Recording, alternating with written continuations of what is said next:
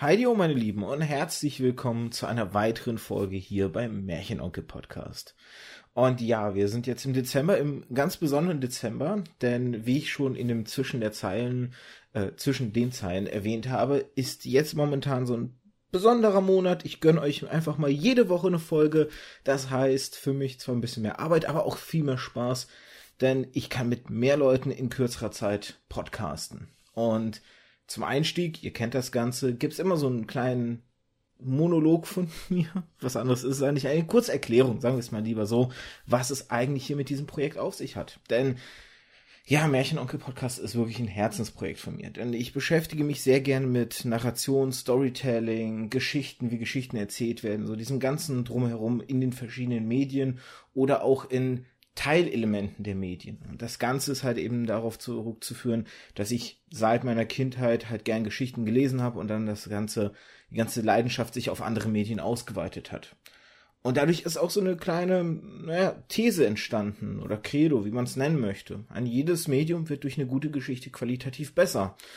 Das sagt sich immer schön sehr leicht. Das Überprüfen ist aber eher das, was dann ja letztendlich so eine These verifiziert oder entkräftet. Und dafür entsprechend gibt's diesen Podcast, der deswegen auch diesen schönen Namen Antithese trägt. Denn es geht eben so ein bisschen darum, der These auf den Zahn zu führen, zu schauen, inwieweit die stimmt, überhaupt zu schauen, inwieweit auch das Ganze so funktionieren kann, dass wirklich überall Geschichten eine, eine Besserung hervorrufen. Manchmal gestehe ich auch ganz ehrlich, geht's nur darum, über ein cooles Thema mit einem coolen Gast oder einer coolen Gästin zu reden. Und heute wird's ein sehr interessantes Thema. Ich glaube auch ein sehr umfangreiches Thema. Mal schauen, wie weit wir äh, heute kommen werden. Doch bevor ich das Thema groß vorstelle, stelle ich vielleicht lieber meinen Gast heute mal vor. Das ist nämlich der gute Lasse Vogt. Hi. Hi, freue mich sehr hier zu sein. Ja, ich freue mich, dass es geklappt hat. Und zwar deswegen, ich habe es ja im Vorgespräch dir schon erzählt, du bist unter anderem Gast bei Minute Weise Matrix gewesen, wo ihr in der vorletzten Minute über den Film-Soundtrack unter anderem gesprochen habt. So. Und da habe ich dich für mich entdeckt tatsächlich, ich kannte dich sonst vorher so gar nicht und habe direkt so gedacht, okay, du hast da diese Idee zu, zum, zu Filmmusik und inwieweit das dem Storytelling im Film beiträgt du musst ihn irgendwie zum Gespräch kriegen. Und jetzt hat's geklappt und das freut mich umso mehr. ich freue mich, ich freue mich sehr, dass das auf diese Weise eben klappt, dass man dann so ähm, neue Leute findet, die einen dann hören oder vielleicht dann auch als Gast haben wollen. Also deshalb verlinkt man dann ja immer sein ganzes Zeug. Ja, einfach auch schön, dass man sehen kann, dass also es ist nicht so dieses, jeder kocht so sein eigenes Süppchen, sondern man kann sich auch gegenseitig inspirieren zu Dingen und, und befruchten ist jetzt vielleicht so ein bisschen ein komisches Wort, aber ich denke mal, man weiß, worauf ich hinaus möchte, ne? Dass man sich einfach gegenseitig auch äh, unterstützen kann. Es gibt tatsächlich mehrere Personen, die ich in minutenweise Matrix für mich entdeckt habe, mit denen ich halt entweder in Gesprächen bin für Folgen oder die ich halt irgendwann nochmal einladen möchte oder mit denen ich sogar äh, Folgen gemacht habe. Zum Beispiel damals den guten N Sonic, den habe ich zum Thema, der ist ja ein Fotograf und macht ja auch einen Fotogra äh, Fotografie-Podcast. Und mit dem habe ich dann ja auch so ein bisschen drüber gesprochen, über Film und Bildsprache und dergleichen. Und den hätte ich halt ohne minutenweise ähm, Matrix gar nicht kennengelernt. Ähm, für die, die nicht wissen, wen ich meine, Boris Nienke heißt er eigentlich. Und Sonic ist eigentlich nur sein Nick auf Twitter unter anderem. Ja, ich finde das sowas mega toll in der Podcast-Community, wie man dann einfach sich so gegenseitig findet und neue Dinge, über die man vorher dann überhaupt gar nicht nachgedacht hat. Aber jetzt erstmal vielleicht noch ein bisschen zu dir, wenn wir schon äh, sagen, ne, wenn man so überall seine Fußspuren hinterlässt, sollte man vielleicht auch kurz erklären oder sollte ich kurz erklären für die Zuhörer und Zuhörerinnen da draußen, wer du eigentlich bist und warum du prädestiniert bist, über Filmmusik äh, zu sprechen. Du bist unter anderem Teil von mehreren Podcasts, unter anderem habe ich Fans About Films gefunden, It's a 90s Christmas Podcast und du bist Teil vom Telestammtisch wo auch der Steffen dazu gehört, den ich unter anderem für Kaijus mal gesprochen habe. da sind wir wieder, merken wir wieder, ne, Welt ist so ein kleines Dorf. Du hast zumindest zum Zeitpunkt, als du für minutenweise Matrix zu Gast warst, fürs Fernsehen gearbeitet, sage ich jetzt mal so, so ein bisschen gröber gefasst. Ach ja, genau. Und ja. Filmmusik ist allgemein auch dein Hobby, weil du schreibst, also ich habe gesehen, dass du für Score Geek und für Filmtoast Artikel geschrieben hast und du hast auch zum Beispiel in Minutenweise Matrix gesagt, dass du generell auch mit Filmkomponisten für deinen Podcast halt auch gesprochen hast. Also man merkt so, Filmmusik ist auf jeden Fall ein sehr zentrales Thema in deinem Leben. Absolut, ja. Ich wüsste gar nicht, wo ich heute wäre ohne Filmmusik. Gibt es irgendwas, was ich vergessen habe, oder war das so, so ein guter Überblick jetzt? Ich würde, das Einzige, was du da nicht erwähnt hast, ist halt mein YouTube-Kanal. Na, oh, siehst du, den habe ich sogar noch aufgeschrieben. Ach Gott, Macht nichts, aber da, da komme ich dann später noch zu, wenn nochmal die ganzen Sachen genannt werden. Ich werde auf jeden Fall alles in den Shownotes verlinken. Also das heißt, guckt da gerne rein. Ihr werdet alle Links, ihr kennt das ja, das habe ich auch bei den anderen überall immer gemacht. Guckt da einfach rein, dann könnt ihr nachschauen, wo ihr ihn alles findet, könnt euch mehr informieren zu lassen. Es lohnt sich auf jeden Fall, das kann ich schon mal sagen. Vielen Dank. Ich würde in das Thema, also das Thema, für die, die jetzt den Podcast gestaltet haben, die sehen ja schon das Thema, wie es heißt, weil der Name des Podcasts ist ja auch immer so ein bisschen die Frage, die dir die, die Folge übersteht. Und das ist halt heute, inwieweit trägt die Musik beim Storytelling im Film bei. Und ich habe dir im Vorfeld auch so ein paar Videos geschickt, wo ich gesagt habe, darüber möchte ich gern reden. Aber ich möchte jetzt tatsächlich auf einem ganz anderen Schuh erstmal anfangen, bevor ich zu den Videos komme. Oh. Und zwar möchte ich über Filmmusicals mit dir reden als erstes. Oh. Und zwar, weil ich sonst die Angst habe, dass die ein bisschen untergehen im, im Kontext oder im Kontrast zu dem anderen großen äh, Themenbrocken, der uns noch bevorsteht. Es ist nämlich bei mir so tatsächlich, und ich weiß nicht, das ist, glaube ich, eine Einstellung, die in der breiten Masse anders ist. Es ist bei mir so, dass ich Filmmusicals eigentlich sehr, sehr gerne habe und sehr gerne schaue, weil ich bis jetzt nur positive Erfahrungen mit denen gemacht habe. Es ist so ein bisschen allein schon darauf zurückzuführen, dass ich zum Beispiel von Disney erzogen wurde, dass die Disney Classics, sowas wie jetzt Ariel, äh, Die Schöne und das Biest, was fällt mir noch ein, Susi und Sträuch, Kappen Kappa und so, die hatten überall Filmmusik. Und zwar in der Form, dass halt wirklich Gesang war, nicht einfach nur die Musik im Hintergrund, sondern wirklich der Gesang und die Lieder hatten dann auch im, immer diesen passenden Bezug zu der jeweiligen Stelle im Film und dadurch habe ich einfach gelernt, dass äh, Gesang oder, oder Musical-Elemente nichts Schlechtes sind, sondern sie waren für mich immer etwas Positives, weil ich von Disney dazu so ein bisschen rangezogen wurde. Als ich dann älter wurde, kamen dann für mich andere Filme, die dieses positive Bild erhalten haben. Und zwar hatte ich dann eine Phase, wo ich Grusel-Stop-Motion-Filme ganz, ganz, ganz doll lieben gelernt habe. Und da ist natürlich Nightmare Before Christmas und Corpse Bride auch wieder als Musical-Filme positiv hervorzuheben, die dann auch, wie gesagt, dieses, dieses schöne Bild erhalten haben. Und dann kam halt auch Disney wieder zurück, so ein bisschen zu diesen Wurzeln, zuletzt jetzt mit Frozen und Vajana. Das heißt, auch wenn die jetzt, die hatten ja so eine gewisse, gewisse Phase, wo zum einen die gezeichneten Filme keine, keine Lieder mehr hatten. Ich glaube, Küstin Frosch war da das letzte, was wirklich noch so Musical-Elemente hatte. dann sind die aber auch ganz schnell von den gezeichneten Filmen generell weggegangen. Und die ersten Animationsfilme von denen hatten dann eben keine Musik. Und jetzt kommen sie so ein bisschen wieder zu ihren Wurzeln, sag ich mal, zurück. Und dann gibt es halt noch, und dann ende ich halt an der Stelle mit dem Monolog und überlasse dir auch mal das Wort.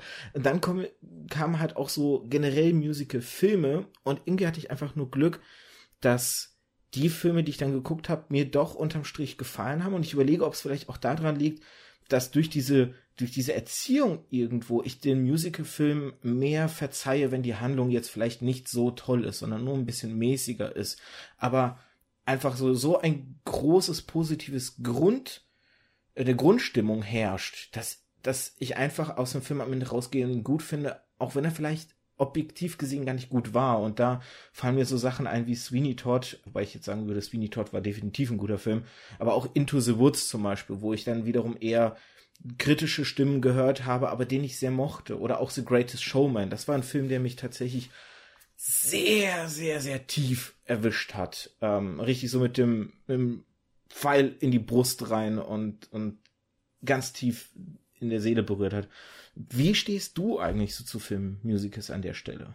Das ist einfach zu erklären, weil ich habe eine ähnliche Vergangenheit wie du, was das angeht. Also halt auch mit Disney groß geworden und äh, habe das mit Gesang und so kennengelernt. Aber bei mir ist es noch ein bisschen anders, weil meine Eltern beide im Musikfach arbeiten. Ah. Und das war schon damals so. Meine Mutter war, als ich klein war, Musicalsängerin. Oh, wie cool. Und äh, mein Vater entwickelte sich nach und nach vom Musiker zum Opernsänger. Oh, wie cool. Was er jetzt inzwischen ist. Und meine Mutter hat dann auch verschiedene Sachen inszeniert an der Schule, also halt Theater mäßig und das hatte dann auch ganz oft was mit Gesang. Und deshalb bin ich damit groß geworden, mit diesen Einflüssen. Sie stand auf der Bühne, während ich in ihrem Bauch war. Also natürlich hat das irgendwie auf mich abgefärbt. Und ähm, so haben sie, ich weiß nicht, ob sie dann gezielt auch Filme ausgesucht haben, wo gesungen wurde, aber auf jeden Fall habe ich viele von denen gesehen, eben auch viele von diesen Disney-Filmen natürlich. Und ja, so bin ich dann natürlich auch mit so einer gewissen anderen Sichtweise an diese äh, Filme aufgewachsen als vielleicht so manch anderer. Hast du denn auch den Eindruck, also das ist zumindest so ein bisschen mein Gefühl, dass in der breiten Masse wiederum Filmmusicals nicht so gut ankommen oder nicht so beliebt sind? Ich, ich würde nicht unbedingt sagen in der breiten Masse. Ich, ich würde nämlich eher sagen, es sind so diese Einzelpersonen, die mit Musicals nichts anfangen können, eher.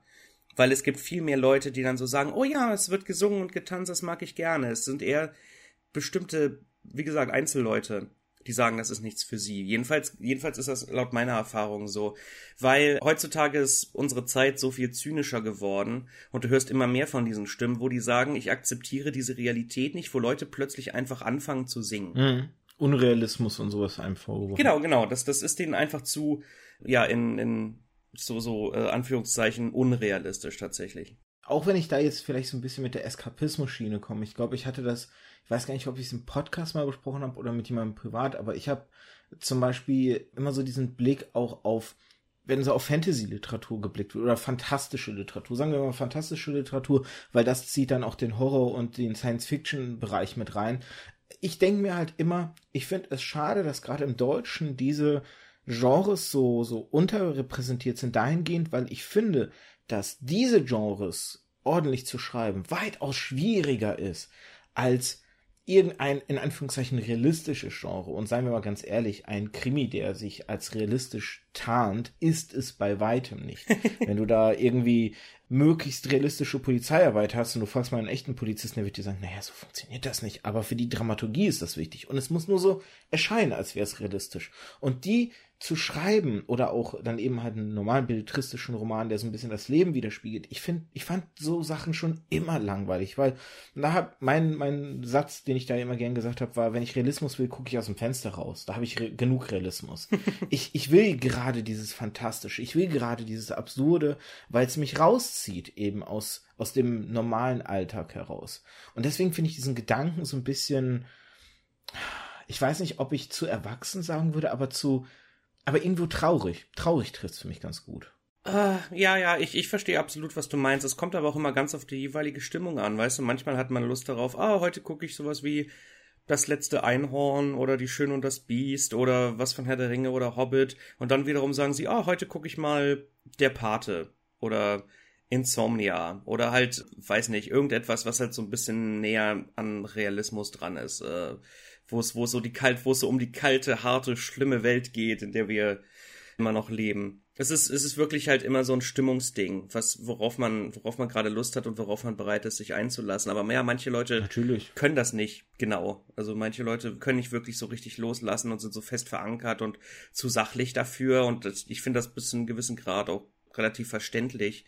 Aber schließlich haben wir als Kinder, wenn wir halt Zugang zu Filmen hatten, da haben wir halt auch nicht irgendwie das realistische Zeug geguckt. Die meisten Kinderfilme spielen in irgendeiner Art überhöhter Realität. Und, und wir, und wir Kinder akzeptieren das irgendwie und wissen so insgeheim, so läuft nicht ganz die Welt, aber wir akzeptieren das jetzt gerade so ein bisschen als unsere Welt, während wir den Film sehen.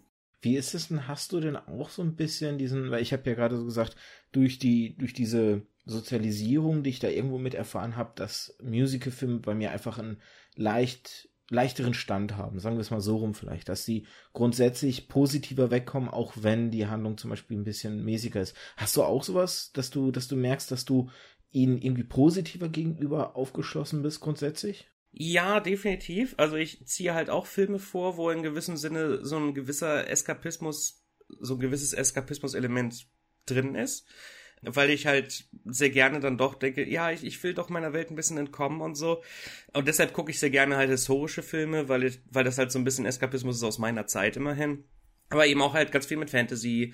Ich mag Science Fiction gerne. Ich mag allgemein meine Filme gerne, die so ein bisschen die Genres vereinen. Also Science Fiction mit Elementen von Comedy oder eben äh, Fantasy mit Elementen von diesem und jenem. Deshalb bin ich halt, deshalb, ich konnte viel besser reinfinden in die Netflix-Serie Dark Crystal als in Game of Thrones, weil äh, Game of Thrones sich größtenteils eher gibt wie ein Historiendrama. Es hat nur ein paar wenige Fantasy-Elemente, aber größtenteils dealt es mit relativ, weiß nicht, realistischen, politischen und beziehungstechnischen Situationen.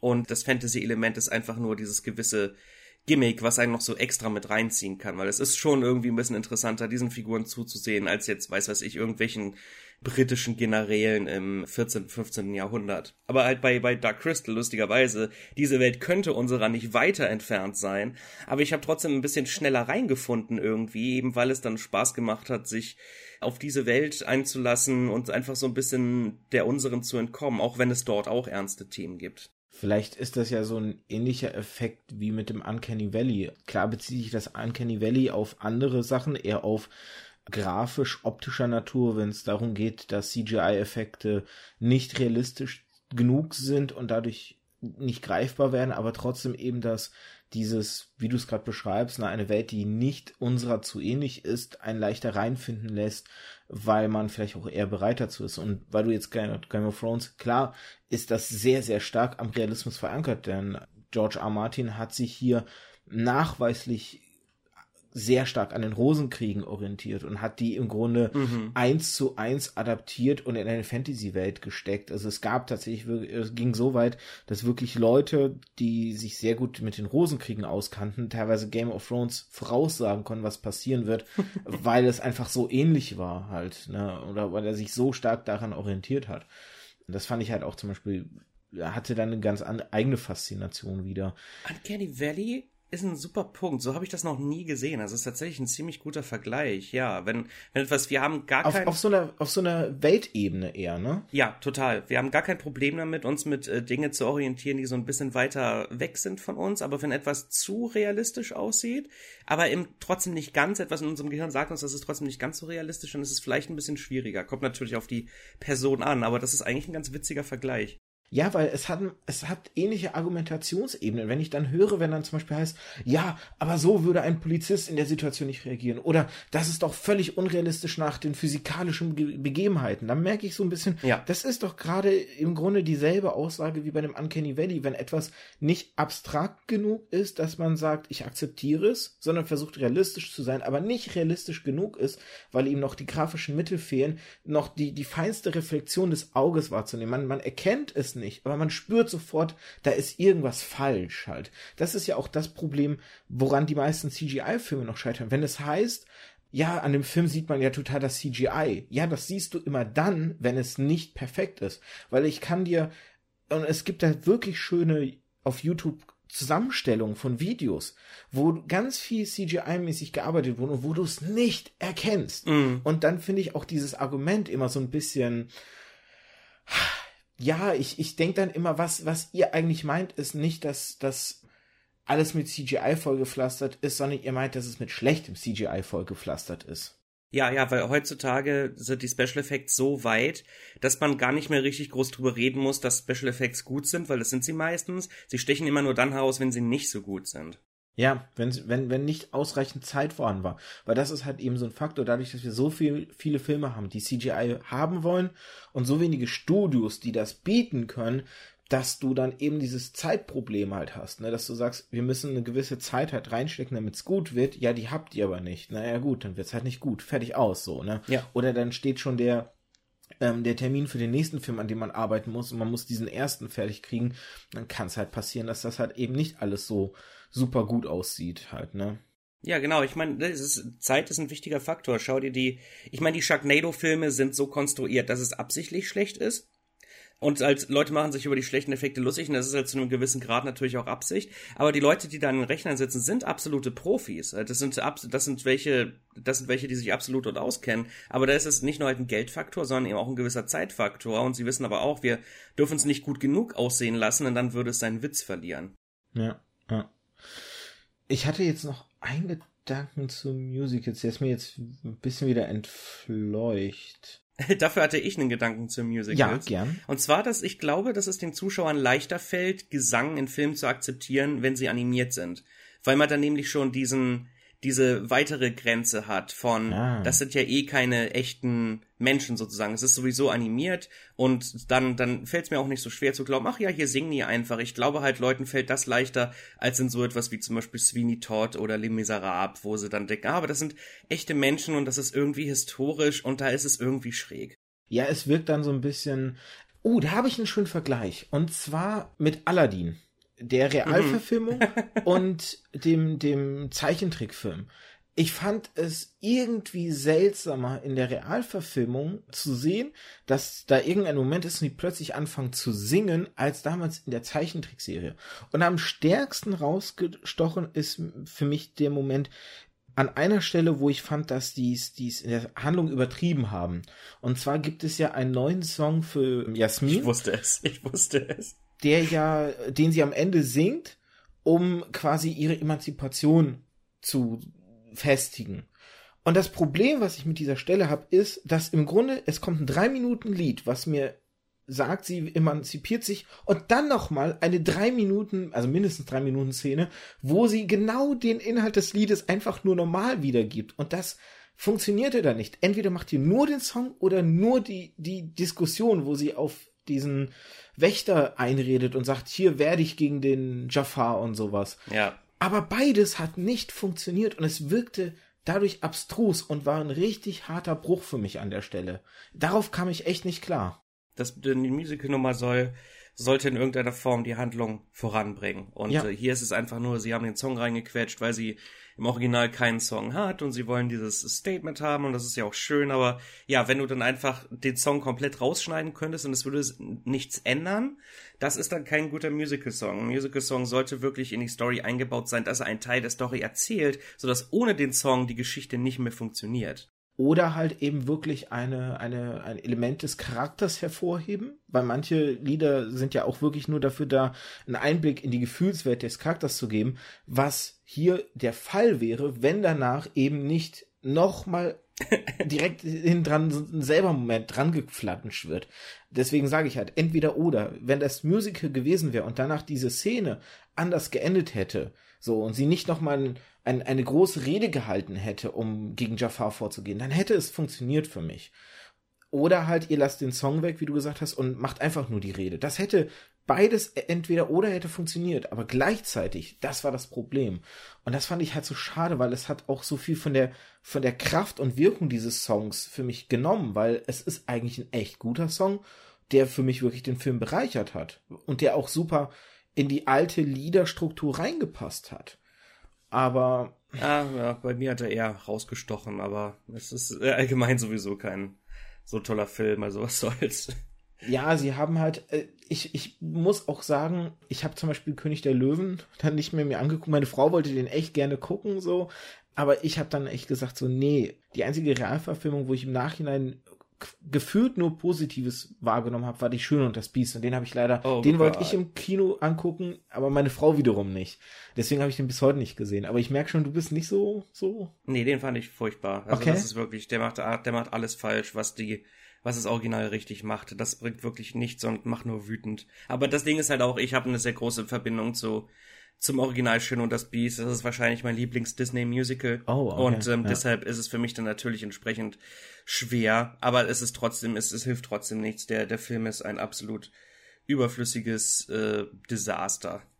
Aber nicht trotzdem nicht ganz so überflüssig wie König der Löwen, weil König der Löwen, das ist einfach nur, das ist die, die, die personifizierte Frechheit in Kinoform. Ja, beim König der Löwen kommt nämlich genau dieses Uncanny Valley Problem auch wieder rein als ich mit Julius von Brainflix über Disney-Filme gesprochen habe, da habe ich das schon mal angesprochen. Ich habe dann auch im Nachhinein so einen Twitter-Thread wiedergefunden, den ich, den ich angedacht hatte. Das Problem ist nämlich, dass im Zeichentrickfilm die Löwen halt sehr viel Mimik haben, sehr viel ausdrücken. Ja. Und das wenn du hier wieder diesen Realismusfaktor reinbringst, du willst realistische Löwen darstellen, dann kannst du nicht mit Mimik arbeiten. Das Problem ist, aber wir Menschen nehmen Gefühle sehr stark eben über die Mimik, viel, viel stärker als über die, die Tonalität der Sprache wahr zum Beispiel.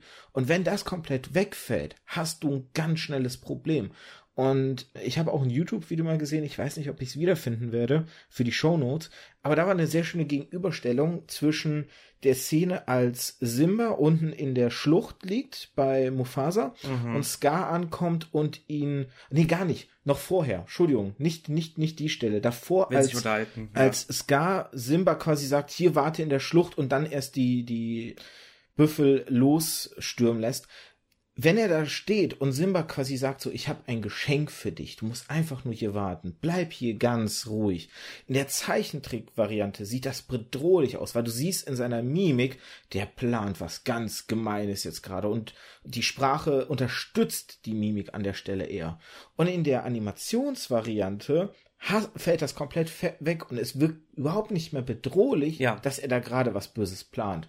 Und das ist das Problem. Weil sie gebunden sind an den Realismus der genau. realistischen Löwen. Halt, was absolut zeigt, die hätten das schon in den Startlöchern tanken sollen, dieses Projekt. Weil es ist einfach so, so ein unfassbarer Disconnect, wenn du diesen kleinen Löwen hast, der sich die, die Augen ausheult, also jedenfalls im, in, im Audio, aber nichts in seinem Gesicht spiegelt das wieder, ja. weil einfach Löwen das nicht können. Und da denke ich mir, was ist überhaupt, was ist überhaupt der Punkt jetzt? Was, was bringt das, außer, außer dummes Geld. Und es ist halt auch so offensichtlich, dass die Hauptverantwortlichen sich nicht im geringsten dafür interessiert haben. Halt die, die, die, die Leute an den Computern haben das letzte bisschen aus ihren Rechnern geprügelt und der Film sieht visuell beeindruckend aus, aber all das bringt nichts, wenn du dich nicht im Mindesten mit den Charakteren identifizieren kannst und du die ganze Zeit ganz auf, auf so einer Distanz von ihnen gehalten wirst. Ich war, in, ich war vor einer Weile zu Gast bei Filmbrain Matthew Buck äh, auf seinem Podcast und da haben wir ähm, über den Film sehr ausführlich geredet und äh, es war sehr, es war eine große Katharsis für mich, da mal äh, vom Leder zu ziehen, weil es ist, ich, ich war wirklich kurz davor, ich war glaube ich noch, schon nach fünf Minuten in dem Film, war ich kurz davor und es war eine Pressescreening, ich war kurz davor einfach rauszugehen. Ich habe sogar ihn, ein Freund hat mir erzählt, bei seinem Pressescreening sind mehrere Kritiker rausgegangen nach der Hälfte und standen dann einfach draußen, die haben dann gesagt, warum soll ich das zu Ende gucken, ich kenne den doch. Hm. Ja, ja, es ist, es ist, glaube ich, sogar noch stärker eine 1 zu 1 Umsetzung, als es zum Beispiel bei Aladdin war. Oh, sowas von. Es ist fast Shot für Shot. Und Aladdin hat noch wenigstens den Vorteil, und das muss ich, das war zum Beispiel mein großes, mein positives Highlight. Im Vorfeld habe ich gedacht, mit Will Smith als Genie, das wird eine Katastrophe. Hm. Und Will Smith hat mich echt positiv überrascht, weil du hast ihm angemerkt, ey, der hat einfach richtig krass Spaß, jetzt den Genie zu spielen. Ja. Für mich haben sie zu wenig draus gemacht, weil du hast jetzt schon CGI und du hast eine Figur, die total abdreht von seinen Verwandlungen und allem. Du könntest so viel rausholen. Allein die Szene, wenn Aladdin mit der ganzen Parade in die Stadt kommt, nach Agrabah, und dieses Lied gesungen wird, Prinz Ali und so, ne? Im, in der Zeichentrickvariante verwandelt sich der Genie in eine Frau, in einen Greis, in einen Ziegenbock, in einen sprechenden und, und ist da überall am Mittanzen.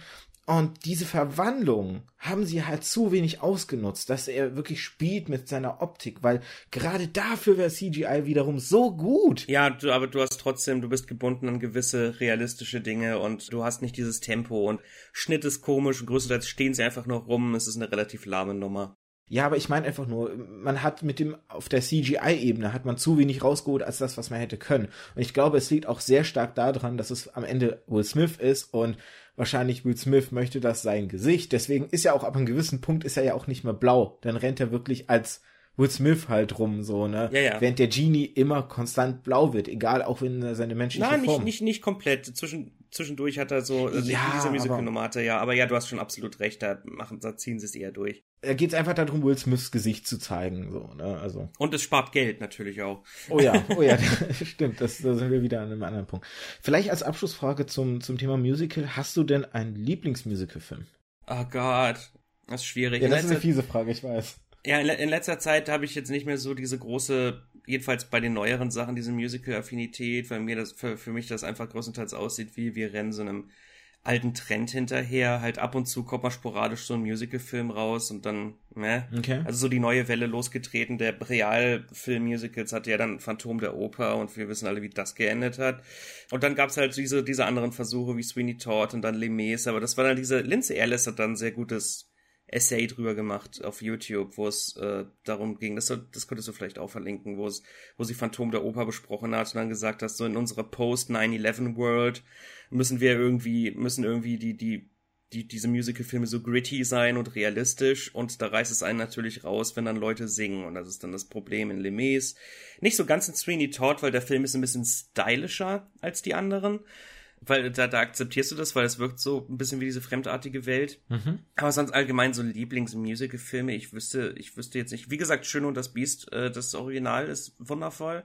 Ich mag sehr gerne Corpse Bride von Tim Burton. Das ist ein Sehr schön. Ich meine, da gibt's ja nur wenige Songs, aber es ist halt trotzdem ein schöner und cooler Film. Mhm. Im, Im Prinzip das halt bei Live-Action nicht so wirklich. Selbst nicht mal Rocketman, der dieses Jahr ja sehr gefeiert wurde? Oh, das, den hatte ich total vergessen, ja, weil das ist im Prinzip Musical. Den fand ich großartig, den fand ich absolut wundervoll und diesen, diese Herangehensweise, diese Geschichte zu erzählen, das ist grandios. Die fand ich sehr unterhaltsam. Also ja, das ist das ist so die Ausnahme von den Sachen, wo ich dachte, hier, hier funktioniert's perfekt. Ja, weil da macht's ja auch irgendwo Sinn. Du hast den Musiker und sein Leben nacherzählt und dass da natürlich die Lieder eingebunden werden, ergibt total Sinn, weil das, das funktioniert. Da hast du nicht diese, wenn wir wieder diesen Begriff fremd entwenden, äh, diesen Uncanny Valley Moment, weil es fügt sich in die Welt und es fühlt sich nicht an wie, das macht kein, also niemand würde jetzt wirklich realistisch gesehen in der Szene singen, sondern mhm. doch, also irgendwie macht das Sinn, dass hier und da jetzt an den Stellen gesungen wird, weil es passt halt einfach, ne? Ist perfekt, wie sie das alles miteinander vermischen, ja. Okay. Okay, interessant. Also tatsächlich bei mir wäre es The Greatest Showman, aber einfach allein aus dem Aspekt, weil wenn man jetzt auch mal die, die Figur, die da in dem Greatest Showman behandelt wird, dieser ähm, Barnes, ich glaube, er hieß Barnes, Ne, Barnum, Barnum hieß er, ich habe gerade mal schnell. Bucky, ich wollte sagen Bucky Barnes, halt wird er nachher zum Winter Soldier. Nee, P.T. Barnum, das ist ja, ist ja eine reelle Figur, die, also ein realer Mensch, der ja gelebt hatte, der ja durchaus kritischer zu betrachten ist, als er jetzt dargestellt wird in dem Film. Aber die, die Art, wie hier P.T. Barnum in, in der Filmvariante dargestellt wurde und die ganze Erzählung, die hat mich auf so einer sehr emotionalen Ebene irgendwo berührt, weil ich weiß es gar nicht, ehrlich gesagt, weil es irgendwo so ein, so ein bisschen ich mich, glaube ich, sehr gut reinfinden konnte in die Figur, weil ich viele dieser Gedanken früher auch hatte, als ich zum Beispiel noch geschrieben habe und sehr leidenschaftlich geschrieben habe und dann auch immer meine Gedanken waren eben, ich will, ich will einfach Sachen schreiben und ich, ich wünsche mir irgendwie öffentlichkeitswirksam Verbreitung zu finden, weil ich die Leute unterhalten möchte. Und diesen, diesen Grundgedanken, den konnte ich so nachvollziehen. Und dann dieser, dieses, dieses Fallen und Selbstfinden, irgendwie hat mich das gepackt. Und ich glaube, dadurch, dadurch, dass ich mich so gut reinfinden konnte in den Film, hat er mir so sehr gefallen, weil ich weiß auch da, dass viele den nicht so sehr mochten. Und mhm. die Songs haben halt super funktioniert. Für mich ist, ähm, Ah, jetzt komme ich auf den, den Titel des Lieds nicht. Ähm, ja, man sieht, du bist ein super Fan von dem Film. Danke. Ich habe halt eher so ein Namensproblem immer bei mir. Ja, ja, ich verstehe. Aber der Song, der von der bärtigen Frau gesungen wird, dann, wo es darum geht, dass die in Anführungszeichen Freaks dann ja von der hohen Gesellschaft nicht akzeptiert werden. Dieses Lied macht mir jedes Mal Gänsehaut, wenn ich das höre. Und es ist für mich so, ein, so, ein, so eine so eine Hoffnungshymne. Ich glaube, Here I, Here I Am heißt? Nein. Ich, ich suche es gleich auf jeden Fall nochmal raus. Aber das ist so der Song, den höre ich mindestens einmal die Woche. Einfach weil ich den so mag und weil er mich, weil er, weil er für mich Hoffnung und Trauer in einem Lied irgendwie so zusammenpackt. Und ich glaube, das ist halt auch wichtig, die Auswahl der Lieder halt letztendlich. Ne? Was, was transportieren die Lieder? Ich glaube, davon hängt auch viel der Erfolg ab, ob ein, ein Musikfilm gut ankommt bei den Leuten. Hm. Ja, ja, denke auch das lässt mir keine Ruhe, wenn wir jetzt einfach zum nächsten Punkt übergehen und ich weiß nicht, wie dieses Lied heißt. Verdammt. Ich glaube, du hast schon recht mit hier. Ich habe ihn nicht gesehen, ich kann dazu nichts sagen. Du hast The Greatest Showman nicht gesehen? Oh, nee, okay. hatte keine. Das lag mit an den negativen Stimmen unter anderem, wo ich dann dachte, nö, das brauche okay. ich nur wirklich nicht. Hast, äh, war es dann quasi direkt so ein bisschen abgeschreckt? Ja, weil ich vorhin, ich, ich, ich war kurz versucht, ihn zu sehen, weil aus einigen Stimmen klang das wie so ein, wie so ein, wie so ein Trainwreck, wo ich dann dachte, oh, das, das klingt irgendwie nach etwas so, so, so schlecht, das ist gut. Aber da haben mal andere gesagt, nö, eigentlich nicht wirklich. Und dann dachte ich, na gut, was, was, was bringt das dann? Weiß nicht, ich, ich glaube, ich, einige Leute haben halt auch gesagt, der Film ist verlogen und, äh, stellt irgendwie einen, einen Typ, der eigentlich ein ziemliches Arschloch war in Wirklichkeit, geht mit dem viel zu unkritisch um und so und dann denke ich mir, äh, ja, nee, in, in, in der Zeit wie heute, da brauche ich das eigentlich nicht. Hat so ein ähnlicher, ist so ein ähnlicher Effekt, warum ich auch nicht Bohemian Rhapsody gesehen habe, weil das klang einfach nur grauenvoll, was die da mit der Figur machen und wie sie da seine seine ähm, Bisexualität untergraben und so weiter. Hm. Und weil der Regisseur ist ja auch ein Monster und ich denke mir, nee, also das, brauche ich wirklich nicht. Da habe ich dann lieber Rocketman geguckt und ich tu mal so, dass Rocketman das einzige Gesangsbiopic ist, das wir in letzter Zeit bekommen haben. Der Song hieß This Is Me. Entschuldigung, das war ah, der, das war okay. der korrekte, korrekte Titel. Gut, dann lass uns doch da mal jetzt so ein bisschen von den Filmmusicals weggehen und so ein bisschen Filmmusik als Allgemeines betrachten. Und was man da natürlich als allererstes tun müsste, und das war mir tatsächlich nicht so bewusst, äh, bevor ich mich jetzt damit beschäftigt habe, man muss erstmal unterscheiden zwischen Soundtrack und Score. Mhm. Weil Score ist halt die Musik, die wirklich für den Film komponiert wurde, während ein Soundtrack Lieder beinhaltet, die nicht für den Film prinzipiell konzipiert sind, sondern auch für sich funktionieren können und für sich stehen können. Und diese Unterscheidung, dass die erstmal wichtig ist, die war mir tatsächlich im Vorfeld gar nicht, gar nicht so, so klar. Ich glaube tatsächlich auch wahrscheinlich ist sie sehr vielen Leuten nicht klar, oder wie siehst du das? Ja, das ist, die, die Grenzen ver, verwischen sich da immer gern. Im Prinzip eigentlich auf technischer Hinsicht ist der Soundtrack alles, was man im Film hört. Weil das kommt noch damals, als es dann die Soundtrack-Spur gab, als sie halt auf Film geschnitten haben. Mhm. Und da waren dann halt sämtliche Soundeffekte, Dialog, bla bla bla und dann halt eben auch die Musik war dann auf dieser Spur. Aber halt im Prinzip, ja, heutzutage ist das die grobe äh, Unterscheidung. Score ist halt die die Musik, die extra komponiert wurde, das Orchestrale und so weiter und Soundtrack, das, was dann vielleicht auch Songs beinhaltet. Aber insgesamt sind da die Linien eher vage. Du hast halt bestimmte Alben, wo auch draufsteht Original Motion Picture Soundtrack und da ist nichts anderes als Score. Es ist halt einfach Soundtrack, ist dieser Überbegriff hm. für Filmmusik. Score ist da einfach noch dieses sehr, sehr spezifisches. Bei, bei Score kannst du dir halt hundertprozentig sicher sein, das ist nur diese Musik und nichts anderes. Also das ist halt einfach ein bisschen knifflig und gemein auch wenn ich so ein bisschen erahne, was natürlich deine Antwort sein wird, aber wie wichtig siehst du denn allgemein, machen wir es machen wir der Einfachheit halber und, und nennen es halt wirklich Soundtrack für das Ganze. Wie wichtig empfindest du den Soundtrack denn jetzt letztendlich auch für das Storytelling des Films? Ich empfinde es als wahnsinnig wichtig. Es gibt bestimmte Filme, wo es keine Musik gibt oder nur sehr wenig und es funktioniert großartig. Aber ich finde, es gibt seit einer ganzen Weile gibt es diese seltsame Mentalität bei Filmemachern und Kritikern, wo sie sagen, je weniger Filmmusik oder je unterschwelliger die Filmmusik, desto besser, weil wir nicht manipuliert werden wollen von der Musik. Die Musik erzählt uns, wie wir fühlen sollen und das finden wir doof. Die spielen sich in den Vordergrund. Danny Elfman, halt die Fresse und so, wir wollen, äh, wir wollen unsere Ruhe haben und, und, den, und den Film genießen. Das ist irgendwie diese Mentalität, die in den letzten Jahren aufkam. Und das ist halt der Grund, warum es, es so einige von diesen, warum Trent Reznor und Atticus Ross überhaupt eine Karriere haben, weil was die machen, ist keine Musik, sondern einfach nur Sounddesign was da so im, im so in der so unterschwellig umherwabert und du kannst nichts raushören, weil es einfach klingt wie wie Atmosphäre. Und ich, ich denke, wie kann man so verbohrt sein? Denn in Filmen geht es um Manipulation. Alles, alle Elemente an Film sind kreiert zur Manipulation. Licht, Schnitt, Kamera, halt Schauspiel, all das existiert, um die Gefühle des Zuschauers zu manipulieren. Warum muss da plötzlich die Musik zurückschalten? Das ist einfach nur ein, ich, ich verstehe einfach diese, diese Herangehensweise dann nicht. Weil, weil Musik kann so unfassbar wichtig sein, eben da dann auch zusätzlich das zu machen, weil ich mir denke, warum sagen diese Kritiker, sie wollen nicht manipuliert werden? Ihr werdet schon manipuliert von, von der Kunstfilm an sich, dafür ist sie da. Und deshalb, ja, es ist, wie gesagt, es gibt Filme, wo zurückhaltender Score oder gar kein Score funktioniert wunderbar, also absolut wundervoll. Aber ähm, nein, für bestimmte Dinge, weil Musik kann eben auch Dinge ausdrücken, die wir nicht sehen. Und die kann uns eben in Sachen, die nicht Musicals sind, kann uns die Musik dann etwas über die Gefühle der Charaktere sagen. Halt, wie sie sich gerade fühlen. Sie kann erleichtert klingen, sie kann traurig klingen, sie kann irgendwie so spannend klingen. Und vielleicht, und äh, das, das kann eben reflektieren, was auf dem, was auf dem Bild zu sehen ist, aber es kann eben auch uns etwas sagen, was nicht unbedingt im Bild zu sehen ist und uns etwas über das Innenleben der Figuren erzählen. Also ja, meiner Meinung nach ist Filmmusik, was das angeht, wahnsinnig wichtig. Du hast jetzt auch schon wieder so viele schöne Sachen angeschnitten, die auch alle in meinen Notizen wieder zu finden sind, wo ich jetzt gar nicht weiß, wel welche Frucht vom Baum soll ich zuerst pflücken? Ja.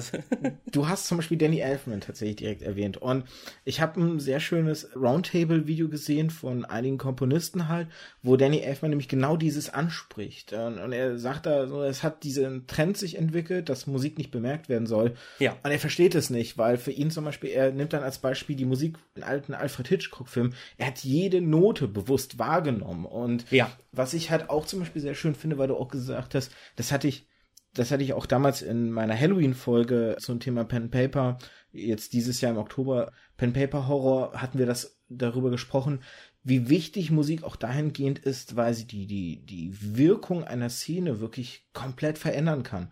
Es gibt ein sehr schönes Beispiel, was ich jetzt im, im Vorfeld der, der Vorbereitung wiedergefunden habe. Du siehst Fluch der Karibik, du siehst Johnny Depp als Jack Sparrow auf eine Insel zusegeln und du hörst erstmal die normale Fluch der Karibik Musik, die dann triumphal ist, die, die so ein bisschen episch ist, die so ein bisschen wirklich so Abenteuerlust verbreitet und dann selbe Szene und es wird aber so eine düstere ähm, Musik drunter gelegt und du hast direkt so ein Gefühl von Bedrohung da, was was lauert auf der Insel, was was uns jetzt gefährlich werden kann. Und danach Schnitt und du hast dieselbe Szene nochmal und du hast dann aber lustige Musik drunter gelegt und du hast direkt wieder eine andere Empfindung. Das heißt, die Musik in einem in einer Szene, wo das Schauspiel dir nichts transportieren kann, kann das Schlüsselelement sein, um dir zu sagen, was ist jetzt hier das entscheidende Gefühl in der Szene, was, was dominiert ist. Und natürlich, du hast es gesagt, es gibt Filme, wo es ohne Musik super funktionieren kann. Auch hier habe ich in der Vorbereitung zwei sehr schöne Beispiele gefunden. Zum Beispiel in No Country for Old Men, oh ja. wo dieser Polizist am Telefon ist oder Deputy oder was er auch ist und dann von hinten quasi gepackt wird und erwürgt wird und du hörst nur wie seine Füße versuchen auf dem Boden Halt zu finden und er versucht sich zu wehren. Du hast keine Musik in der Szene und du hörst wirklich seinen Todeskampf einfach. Du hast diese Ambient Sound, sage ich jetzt mal nur. Ja. Oder dann Saving Private Ryan, wo du dann, wenn die am Strand ankommen, oder irgendeine Strandszene war es auf jeden Fall, und du hast diese, diese Geschosse überall um dich, die du hörst. Da macht Musik auch keinen Sinn. Da muss dann, da wirken, wirken die Geräusche des Krieges viel, viel stärker, wenn du das Aufschlagen von Granaten hast oder größeren Geschossen, wenn da die Explosionen um euch herum äh, oder um dich herum sind, die wirklich die einzelnen Kugeln, die du wahrnehmen kannst, die um dich herumfliegen, Schmerzensschreie und genau. so. Da brauchst du keine Musik, weil da wirkt wirklich die Umgebung. Aber ansonsten sehe ich's wie du. Ja, weil bis zu einem gewissen Grad halt bei bestimmten Sachen ziehen sie die Musik zurück, weil sie eben wollen, dass du das, dass es ein bisschen realistischer wirken soll, weil es ist bis zu einem gewissen Grad zieht Filmmusik einen natürlich etwas aus dem Film heraus, weil du unterschwellig weißt, die Charaktere hören diese Musik nicht. Das ist für uns, um irgendwelche heroischen Momente zu unterstützen. Halt stell dir halt das, die Würgeszene oder Country Ford Man dann zum Beispiel mit den Psychostreichern vor. Würde wahrscheinlich nicht so gut funktionieren. Und das war auch Hitchcocks ursprüngliches, ursprüngliche Absicht, dass da keine Musik wäre in der Duschszene. Mhm. Der wollte ursprünglich keine Musik dort haben, hat dann so das Ergebnis gesehen und dachte sich, äh, ähm, ah, das, ah, das ist doch nicht so gut, vielleicht packe ich das doch lieber in, ins Fernsehen. Und ähm, Bernard Herrmann, der Komponist, hat es einfach so vertont, also so ohne, äh, ohne dass Hitchcock es gesagt hat, er hat so gesagt, ja, du musst es nicht benutzen, aber hier. Und dann hat Hitchcock das gehört in, in Kombination mit der Szene und hat Herman einen riesigen Bonus gegeben und hat gesagt, dieser Film ist ein Drittel du. Mhm. Und ähm, ja, und so, da sieht man eben auch, wie, wie toll dann äh, Dinge beeinflusst werden können. Jetzt zuletzt gab es ja eine wunder, ein wundervolles Beispiel für Joker. Wieder ja kontroverses Thema, ich weiß. Aber da wurde zum Beispiel das Hauptthema und vieles von der Musik wurde komponiert von äh, Hilde Gudnadottir, bevor überhaupt der Film gedreht wurde. Nur basierend auf dem Drehbuch hat sie sich das, also das Hauptthema erarbeitet. Und in der, ich weiß nicht, ob du den gesehen hast. Ja, habe ich. Okay, weil es gibt dann, dann die berühmte Szene, wo er dann im Bad steht und dann diesen Tanz aufführt. Mhm. In dieser Szene spielte diese Musik live am Set, weil sie schon fertig war. Ja. Und so konnte dann äh, Joaquin Phoenix eben diese Musik dazu nutzen, um diese Szene zu kreieren. Die ja so gar nicht gedacht war, ne? Ja, genau. Und das ist eben, äh, das ist dann eben ein schönes Beispiel dafür, wie es dann auch umgekehrt funktionieren kann, wie tatsächlich Musik, die dann vorher dann geschrieben wurde, das noch beeinflusst. Und auch beim Set von Guardians of the Galaxy, da wurde Teil des Scores schon vorher komponiert, sodass Leute, sodass die Schauspieler das am Set hören konnten und die Songs selber, die benutzt werden, hatten die dann auch live laufen, halt über Kopfhörer und so. Also, ja, also es ist halt toll, wie Songs oder dann andererseits auch Teile des Scores, wie die einfach dann den Schauspielern selber auch helfen können, am Set in alles hineinzufinden. Ich finde es lustig, dass du gerade Guardians of the Galaxy erwähnst, dahingehend, weil im ersten Film gibt es ja die Szene, wo ähm, Peter Quill auf diesem Planeten ankommt, mit den Kopfhörern und dieses Lied hört und dazu ja so tanzt. Und das hat ja ein echt geil, also es hat wirklich eine sehr geile Wirkung, weil der Song super passt und er da so tanzt und dann weiß ich nicht, da die Alienratten durch die Gegend tritt und dann da äh, ankommt und dann sagt so hier, ne, äh, ich bin Starlord und so. Und dann hast du in Endgame, siehst du diese Szene nochmal aus einer anderen Perspektive, wo du diese Musik nicht hörst und denkst dir wirklich, was ist das für ein Trottel, der tanzt da durch die Gegend. Und das fand ja, ich so sieht eine, aus wie ein Idiot. ja, eine super Gegenüberstellung halt, ne? Das ist perfekt und man kann die beiden auch richtig gut miteinander vergleichen, halt Johnny Depps Intro in Flut der Karibik und hier dann Peter Quills Intro, weil die halt anfangen halt schon bei, bei, bei Jack Sparrow, die Musik ist triumphal und dann geht die Musik triumphal weiter, aber du siehst, er ist in diesem Mini-Boot und er kommt trotzdem, während die Musik dann ausklingt und sie klingt immer noch als so triumphierend und heroisch und das Boot singt und er kommt gerade noch so an den Steg, aber das sagt dir so viel über seinen Charakter. Ja, er ist in einer lächerlichen Situation, aber er steht da drüber, er ist selbstbewusst unter dieser Figur, die wir vielleicht erst für einen Narren gehalten haben, da schlummert etwas, was sich tatsächlich durchsetzen kann, etwas, was was klug ist und und äh, und, und stilvoll. Und so ähnlich bei Guardians of the Galaxy, wo er ankommt in dieser bedrohlichen Maske und die Musik ist so so unterschwellig düster und wir wissen nicht genau, was das für ein Charakter ist, sieht irgendwie ein bisschen finster aus.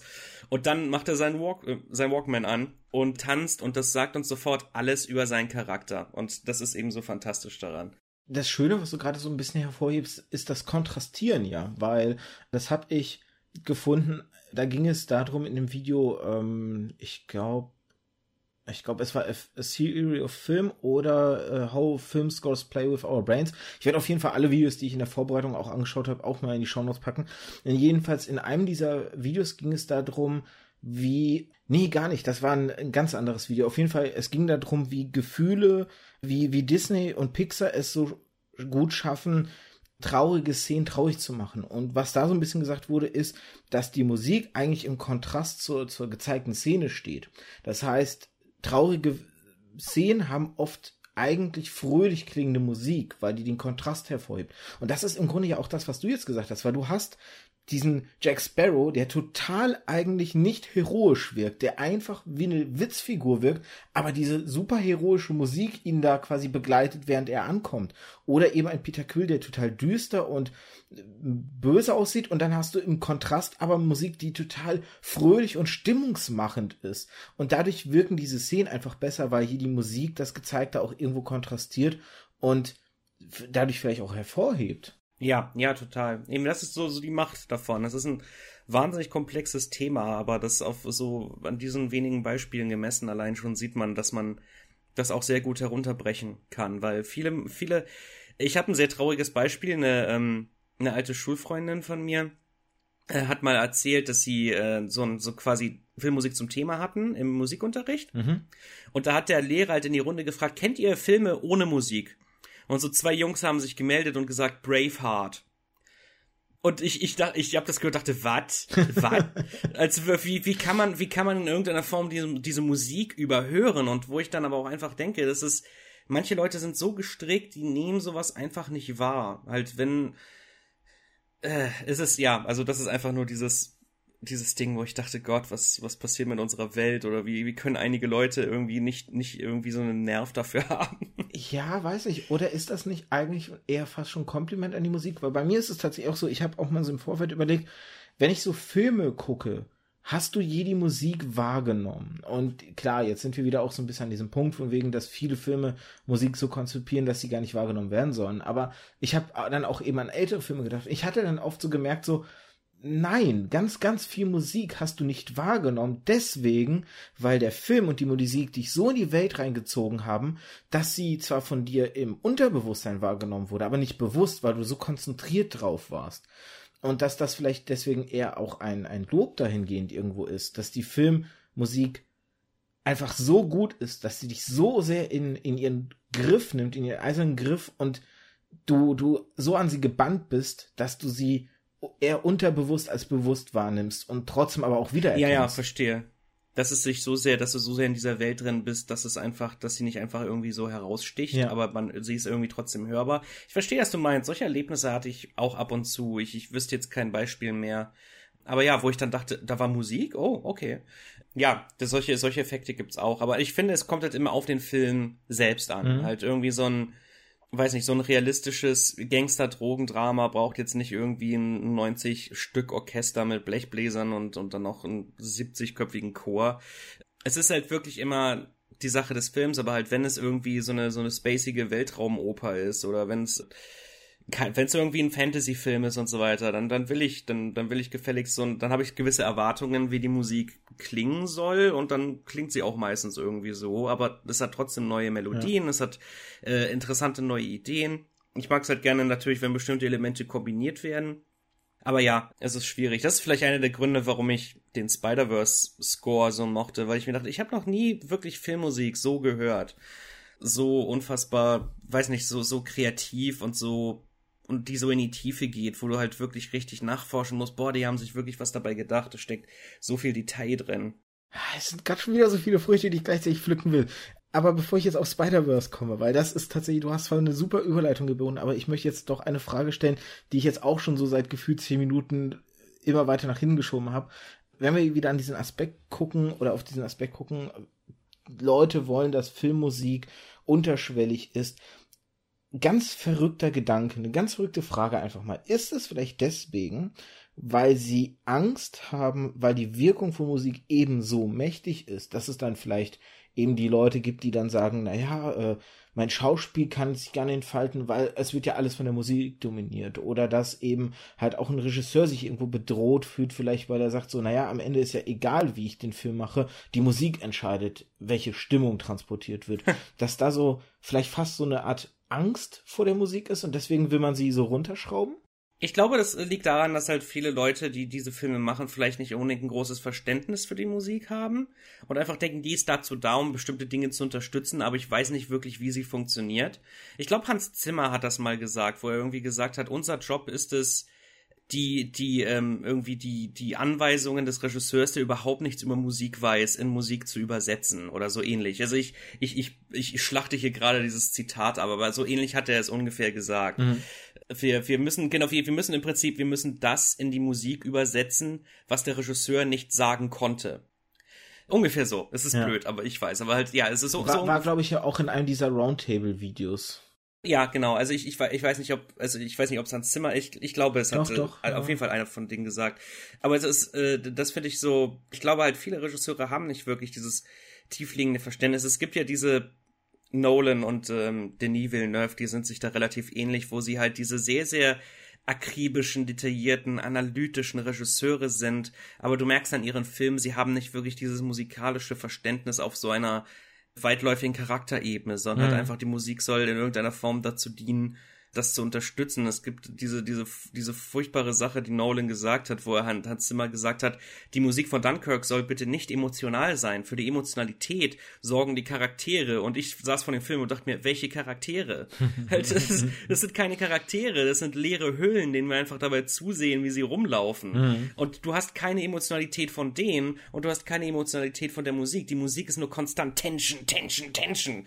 Und so hast du überhaupt keine Möglichkeit, dich wirklich in die nicht existente Gefühlswelt dieser Hüllen hineinzuversetzen. Und es ist einfach dieser absolute Teufelskreis.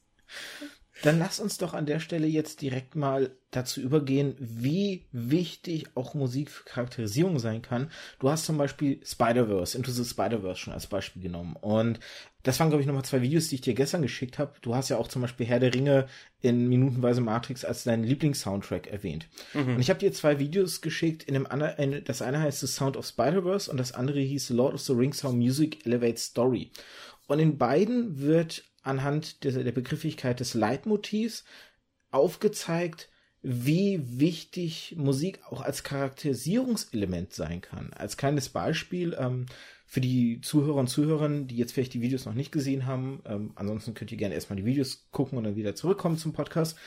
In zum Beispiel Herr der Ringe gibt es gewisse Themes, die immer wiederkehren und dann aber auch zum Beispiel unterbrochen werden. Du hast dann zum Beispiel ähm, diese, diesen einen Song, der die, die Gemeinschaft als Theme quasi hat. Also die Gefährten haben halt so ihr eigenes Theme. Und dann gibt's eben zum genau, Beispiel. Genau, das Gefährtenthema, ja. Genau, und dann gibt's eben halt so eine Szene, wo dann die Nazguls quasi sie angreifen und wo das Gefährtenthema dann eben entsprechend von einem anderen Thema unterbrochen wird, um eben auch diese, diese Situation auf musikalischer Ebene wiederzugeben. Oder halt eben mehrere Themen, die auch an bestimmten Stellen ineinandergreifen oder miteinander funktionieren, um auf musikalischer Ebene zu Symbol oder, oder diese, diese Bildsprache wiederzugeben. Und in Sound of the Spider-Verse gibt es zum Beispiel drei wichtige musikalische Elemente. Es gibt das Thema der, sag ich mal, Spider-Menschen, das halt je nachdem, welcher aus welchem Universum quasi gerade inbegriffen ist, eine kleine Abwandlung hat. So hat Gwen zum Beispiel einen leicht rockigeren Sound, weil sie in einer Rockband ist. Oder Penny Parker hat dann zum Beispiel ein leicht J-Pop-Elemente. Genau, genau sowas halt. Oder hier der aus dem Film Noir-Universum hat dann eben so, so einen eher düsteren Anklang. Du hast dann aber auch den generellen Sound, der so Hip-Hop-artig ist, der halt von Miles seinen, ja, Miles im Grunde wiedergibt als Charakter, weil er ist so dieser leicht junghaft, jugendliche, Hip-Hop-affine Mensch halt und deswegen die Musik ihn wiedergibt.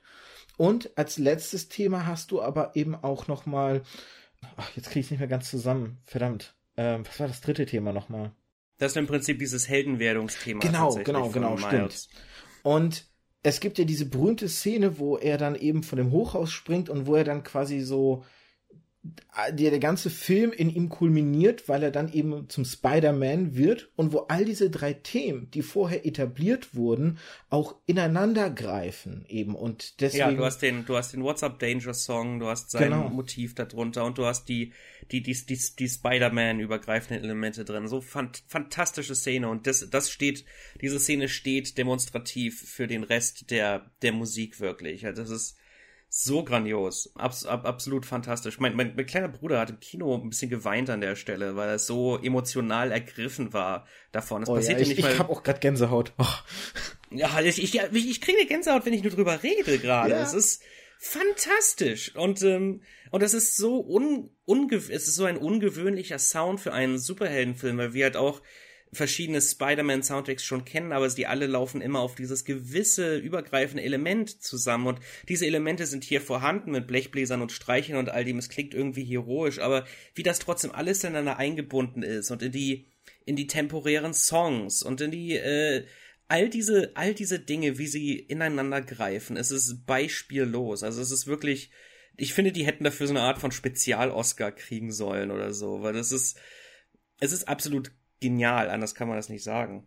Ich persönlich finde auch, also jetzt auch, wo ich diese zwei Beispiele vor Augen geführt bekommen habe, wo ich auch sagen muss, diese, diese Sachen, die da erwähnt wurden, das sind genau die Beispiele, wo, das habe ich alles bewusst nicht wahrgenommen, das ist eher in meinem Unterbewusstsein passiert, weil diese Leitmotive sind in den Filmen etabliert worden und dann entsprechend genutzt worden und das hat Wirkung auf mich entfaltet, die ich nicht wissend äh, äh, entdeckt habe für mich. Und ich bin ganz baff hm. von Leuten, die das aber so auseinanderklamüsern können und sagen können, deswegen hat es die entsprechende Wirkung. Und ich frage mich, weil ich das eben so wenig wahrnehme, weil ich wahrscheinlich auch Filme anders, anders konsumiere, machen andere Filme das zu wenig oder bekomme ich es nur weniger mit oder wird es nicht gut umgesetzt, dass, dass es in anderen Filmen nicht so, so stark funktioniert? Das machen sehr, sehr viele Filme. Das Problem ist da oft die Abmischung. Wo du teilweise, wo dir die Filme einfach nicht erlauben, dass du das hörst. Ich hatte das bei Shazam, wo ich den, ich weiß nicht, ob ich den Soundtrack vorher gehört hatte. Ich glaube, ich glaube, ich hatte nur das Hauptthema vorher gehört und dann habe ich den Film gesehen und dachte, ja, ja, ja, gut, wie auch immer. Und dann habe ich das Soundtrack-Album angehört für meinen Blog und dachte dann, wo war all diese Musik im Film? Und sie war da, sie war nur furchtbar leise. Mhm wo, wo es einfach eine, das ist dann ein Versagen von der Mischung, wo sie einfach nicht die Musik auch mal richtig spielen lassen, sondern alles ist überlagert von Dialog, von Explosionsgeräuschen, von, von Foley, all dieses Zeug. Und ähm, das, das ist das, das ist eben eins dieser großen Probleme. Die meisten Filmscores geben sich irgendwie Mühe, ein übergreifendes Thema zu haben, das sich entwickelt innerhalb des Films. Aber das, da ist dann halt oft die Schwierigkeit, dass sie es dann einfach sich nicht ausspielen lassen oder dass es einfach zugepflastert ist mit anderem Zeug. Es ist, Ja, das ist dann eben auch der, der große Ärger. Und ich, ich meine, ich bin da anders gestrickt als andere, weil ich bin halt so erzogen und, und verkabelt. Ich höre da immer sehr bewusst drauf. Und meistens habe ich halt den Vorteil, dass ich die Musik schon vorher kenne, dass ich mir schon vorher das Album runterlade und mir, und es mir anhöre und dann so gucke, was könnte das Hauptthema sein hier? Und was ist vielleicht für den Bösewicht und darauf versuche ich dann halt beim Schauen zu achten, damit ich das später in meiner Kritik in den Kontext packen kann. Und das ist natürlich ein großer Vorteil. Aber es ist, es gibt auch manchmal Sachen, wo ich das nicht kann. Bei Black Panther hatte ich nicht die Chance, den Soundtrack vorher zu hören. Und dann kommt das erste Mal das Black Panther Helden-Action-Motiv und ich dachte, oh, das ist sein Helden-Action-Motiv. Oh, ich liebe es. Oh, das ist toll. Und äh, halt, wenn dort ist wiederum der Soundtrack dann sehr auffällig platziert. Ich, ist vielleicht auch einer der Gründe, warum der dann den Oscar gewonnen hat, weil das tatsächlich halt eine Musik ist, die dann doch sehr auffällig im Film ist und eine Rekord gebrochen hat. Ich glaube, das ist, ja, das ist tatsächlich die erste Comic-Verfilmung, die den Oscar bekommen hat für beste Filmmusik. Ja, ich frage mich nur, und, und das meine ich jetzt nicht despektierlich, bitte nicht falsch verstehen, aber ich habe mich damals bei, bei Black Panther vielfach gefragt, ob hier ein bisschen ein Oscar vergeben wurde aus anderen Gründen anstatt des rein Verdienstes. Wo dann gesagt wurde, vielleicht ja, weil es eben auch in der afroamerikanischen Kultur oder Gemeinschaft eine so wichtige Rolle hat, dieser Film, dass da deswegen vielleicht von der Academy Oscars vergeben wurden, während andere Filme auf filmischer oder Storytelling-Ebene besser in Anführungszeichen abgeliefert haben und eher vielleicht was verdient hätten. Und das ist, ist ein schwieriges Thema, ähm, da muss man auch echt vorsichtig sein, wie man rangeht. Deswegen sagte ich auch bitte nicht falsch verstehen, weil ich meine das jetzt nicht per se gegen den, dass der Film es nicht grundsätzlich verdient hätte, sondern ich glaube einfach, mhm. dass er hier einen kleinen Bonus einfach inne hatte, weil zum Beispiel auf einer Storytelling-Ebene fand ich Avengers Infinity War hat storytechnisch mehr rausgeholt zum Beispiel und hat aber nicht so viel Lob eingeheimst. Dass sie es geschafft haben, drei Handlungsstränge parallel ablaufen zu lassen, ohne dass man das Gefühl hat, irgendwo, das war, das hat mich einfach weggeblasen. Oder eben Into the Spider-Verse hat für mich auf einer musikalischen Ebene holt viel, viel mehr raus, als es Black Panther tut. Hm. Jetzt habe ich nicht die, die Veröffentlichungszeitraum, ob zum Beispiel Into the Spider-Verse im selben Jahr war, wo Black Panther ja, ja, das nominiert war. Das, war. das war dasselbe Jahr. Ja, ja, da hätte ich halt zum Beispiel eher gesagt, naja, so Spider-Verse finde ich, hat, hat da musikalisch, klar, der Sound von Black Panther ist genial, weil der auch so dieses, schafft diese, diese afrikanische Mentalität irgendwo in sich mitzuschwingen lassen. Und das hat man so in der Form, finde ich, kaum im Kino bis jetzt gehört. Aber, ja, wie gesagt, schwierig, schwierig. Ich weiß, ich weiß absolut, was du meinst und, und du hast garantiert nämlich auch recht, weil die Oscars sind scheiße. Das, das muss man so gerade raus sagen. Das ist eine Bande von, von alten weißen Männern, die meistens die Filme nicht mal guckt und dann einfach so nach persönlichen Vorlieben wählt. Deshalb gewinnt meistens Disney, weil die keine Animationsfilme angucken und sich sagen, ja, aber Disney ist ja allgemein der Beste in dem Fach, also wählen wir, wählen wir einfach Disney automatisch. So läuft das meistens ab bei den Oscars tatsächlich. Und oh, ich denke weißt auch, du, woran mich das erinnert? Schön, wenn ich dir da kurz ins Wort falle, aber ganz, ja. ganz kurze Anekdote da reingeschoben. Das erinnert mich, ich bin Buchhändler und bei meiner Abschlussprüfung damals musste ich zehn Bücher angeben, die ich gelesen habe. Und ich habe schon immer einen sehr starken Hang in der fantastischen Literatur gehabt. Das heißt, ich hatte am Ende auf dieser Liste neun Bücher, die aus der fantastischen Literatur stammten und ein Buch, was nicht da drin stammte. Und ich konnte im Vorfeld, habe ich direkt, habe ich gesagt, die werden dieses eine Buch nehmen, weil ich auch von den Lehrern und so mitbekommen habe, dass fantastische Literatur sehr ungern genommen wird, weil die sich da nicht mit auskennen und wenn die dir Fragen stellen, ja. nicht überprüfen können, ob, ob das sinnig ist, was du da redest, oder ob du Scheiße den einfach ja. nur erzählst. Und deswegen nehmen die das nicht. Das heißt, ich konnte die dahingehend fast manipulieren, dass die dieses Buch nehmen sollen für meine Abschlussprüfung. Habe mich nur auf dieses Buch dann ein bisschen vorbereitet. Und das war auch das einzige Buch, was ich nicht mochte.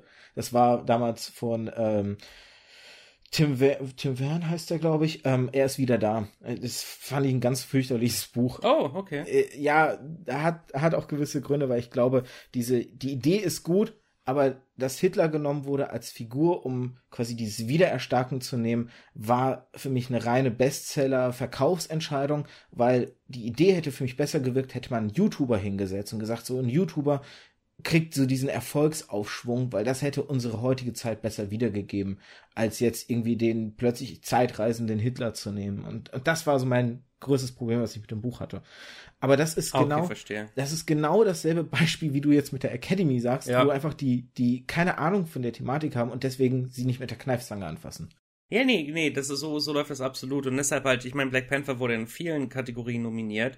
Ich denke halt, bester Film war eine von diesen Sachen, weil ja, Öffentlichkeitsdruck von dieser, von dieser großen Zielgruppe, denen der Film sehr wichtig ist, weil es ist halt nicht typisches Oscar-Material. Es ist halt ein, es ist halt ein, ein Standard, weiß nicht, es ist irgendwie in gewissem Sinne ein Standard-Superheldenfilm, aber halt mit, mit dieser, mit diesem, mit dieser Afrika-Thematik und so weiter. Und es ist gut gemacht für das, was es ist, aber es ist halt nicht wirklich halt das, wo dann die Academy sagt, oh ja, hier nominieren wir was. Das, denke ich, entstand aus der Pflichterfüllung heraus, weil Leute da entsprechend ihre Meinung kundgetan haben. Und ähm, dann hat mehrere Oscars gewonnen, aber halt in diesen Kategorien halt Kostüm und Produktion zu sein, absolut verdient aber auch. Ja. Halt fan, fan, fantastisch. Und im Fall aber von, Kostüme genial. im Fall von Musik, dann habe ich mich tierisch gefreut und ich hätte es beim besten Willen nie für möglich gehalten, dass der gewinnt. Aber ich fand es verdammt gut. Aber, aber das Ding ist halt, es ist halt auch nicht das, was die Oscar-Leute typischerweise nehmen. Und da denke ich mir, schwang da so ein bisschen mit, dass einfach, ja, wir geben denen den Oscar, damit sie einfach noch einen haben und sich gut fühlen. Aber in Wirklichkeit haben wir den Score nicht wirklich angehört oder und so weiter oder wie auch immer, weil oft halt, oft kriegen die Scores den Oscar, die es am wenigsten verdienen, weil in letzter Zeit ist halt der Oscar auch voll auf diesem Minimalismus-Trip. Das ist halt auch der Grund, warum ihr Social Network damals gewonnen hat. Ja, es ist, es ist schwierig, wie, wie du schon gesagt Aber hast. das ist doch eine falsche Symbolbotschaft doch dann, oder? Inwiefern? Naja, wenn du quasi aus politischen Entscheidungen statt aus künstlerischen Preise vergibst. Ich meine, natürlich hat das eine gewisse Wichtigkeit, dass man sagt, so ne, ein Film, der auch einer, einer Gruppierung, die sonst in der Öffentlichkeitswahrnehmung unterrepräsentiert ist, dass die die unterstützt und erstarkt, ist eine gute Entscheidung. Aber wenn aus künstlerischer Sicht eigentlich ein anderes Werk es mitverdient hat oder mehr verdient hat, wobei das diskutabel ist, das ist jetzt ja nur meine Meinung bei zum Beispiel Spider-Verse, dass der Soundtrack es da mehr verdient hat. Wenn man rein aus politischer Entscheidung das trifft, ist das doch eigentlich eine falsche Symbolbotschaft, weil dann sagt man ja im Grunde allen Künstlern, ey, es ist im Grunde egal, was ihr macht, macht einfach nur Sachen aus politischen Gründen und ihr kriegt schon alle Aufmerksamkeit, ihr kriegt sie nicht, weil ihr gut wart. Ja, ja, es ist halt, die Oscars sind extrem politisch, aber dann andererseits unterstützen sie trotzdem Leute, die kontrovers sind. Dann wird trotzdem sowas wie Bohemian Rhapsody als bester Film inszeniert, ein Film von einem verurteilten Pädophilen. Es, das ist mega, mega schwer und schlimmes Thema und so weiter und, und Hollywood ist, ist schlimm. Ja, was soll, was soll ich sagen? Die, die Welt ist schlimm. Dann lass uns doch mal lieber wieder positiven Dingen uns zuwenden und wobei ich weiß nicht, ob so viel positiver wird, aber mehr der Musik vielleicht wieder zuwenden. Ähm, denn es gibt noch ein Video, was ich dir geschickt hatte und da hattest du direkt gesagt, oder habe ich einiges zu, zu sagen, wenn wir so ein bisschen jetzt in die Richtung nochmal Marvel abdriften, aber auf einer anderen Ebene. Es gibt dieses Video, The Marvel Symphon- Symphonic Universe von einem meiner liebsten Kanäle, der leider nicht mehr Videos produziert. Das ist Every Frame a Painting. Und dieser, dieser Kanal hat mir in vielen Punkten ein gewisses filmisches Verständnis gegeben, weil das ist ein, er war damals, glaube ich, als er den Kanal betrieben hat, noch Studierend der Filmwissenschaft. Auf jeden Fall hat er halt Schnitt und, und Kamera und sowas halt studiert und hat deswegen Filme anders betrachtet. Er hat dann zum Beispiel eben ein Video gemacht, warum die Actionsequenzen in Jackie Chan Filmen anders und besser funktionieren. Oder er hat zum Beispiel auch Videos gemacht, wo er zum Beispiel sowas wie die Positionierung der, der Akteure in der Szene halt behandelt hat. Größenverhältnisse, Winkel, all solche Sachen und inwieweit die in der Bildsprache eine Wirkung haben. Und eben in seinem letzten Video oder einem seiner letzten Video hat er eben Musik betrachtet, anhand eben des Marvel Cinematic Universe, wo er sagte, oder er fing das Video damit an, dass er Leute in Kanada ge gebeten hat, sie sollten erst aus Star Wars, dann aus Harry Potter und ähm, noch irgendeinem Film, sollten sie die Musik summen. Und als letztes hat er dann gesagt, könnt ihr irgendein Lied aus einem Marvel-Film mir summen? Und dann konnten die Leute das erstmal nicht.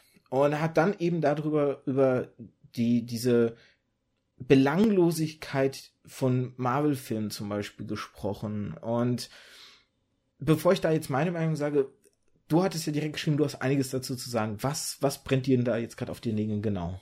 Ja, und zwar, das, das, das Video behandelt das Thema extrem oberflächlich, weil er halt als Probleme, warum die Musik nicht mehr memorabel ist, Dinge aufführt, die nicht exklusiv für das MCU gelten, sondern allgemein für bestimmte Musik. Halt, dass sich die, das MCU an bestimmte musikalische Konventionen hält, halt so irgendwie helle Streicher, wenn es traurig ist, oder die Musik klingt gruselig, wenn irgendetwas Gefahrvolles auftritt. Das darf man nicht allein dem MCU vorwerfen, das gibt es seit dem Beginn unserer Zeit.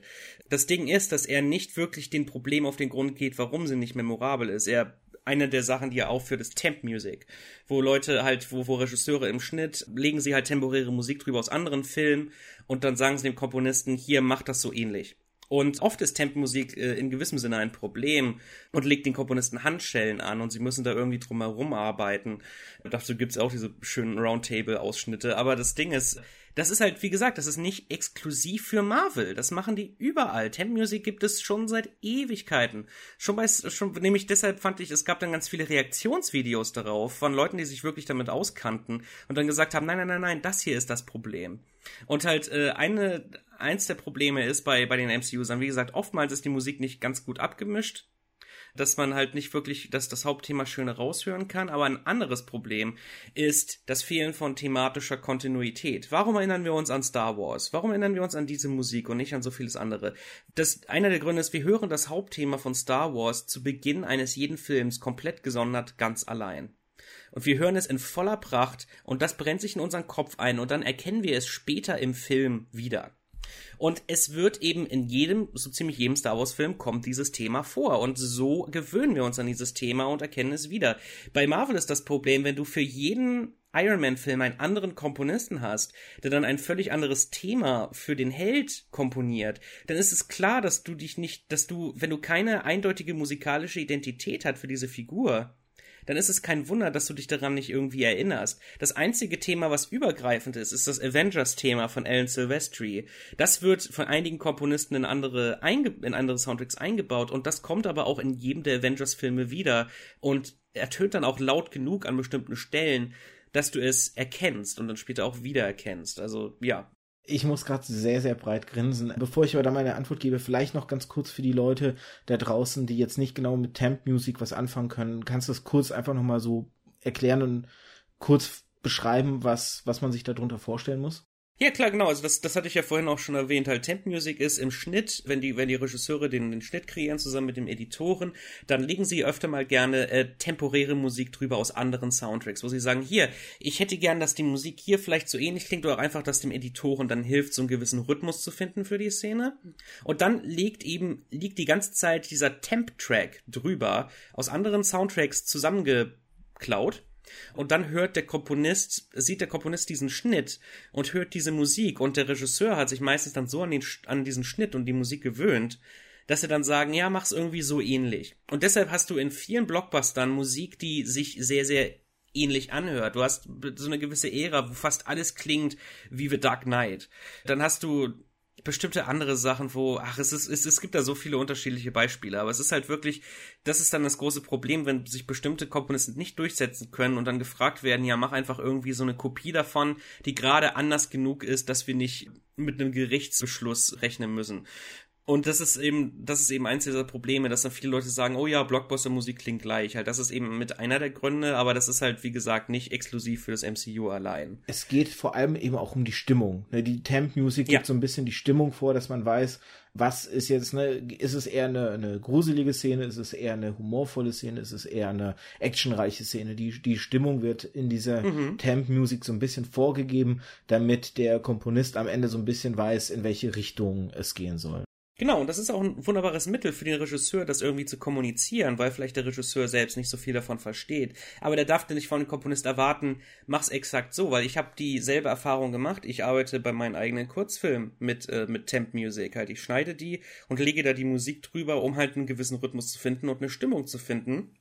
Und dann habe ich den, den fertigen Film habe ich dann meinem Komponisten geschickt in Berlin und hat gesagt, hier orientiere dich bitte nur an der Stimmung. Halt, äh, fühl dich nicht irgendwie verpflichtet, die, die Melodien abzuschreiben oder sowas in der Art. Mach dein eigenes Ding damit. Und er hat es so gut gemacht, dass dann, als ich seinen fertigen Soundtrack gehört habe, dass ich nicht mal mehr wusste, was die Tempstücke überhaupt waren, die ich benutzt hatte. Und so, finde ich, muss man das machen. Ich sage jetzt nicht, ich bin irgendwie schlauer als die meisten Filmemacher in Hollywood, aber halt, ich, ich denke mal, das sollte eigentlich die idealere Vorgehensweise sein.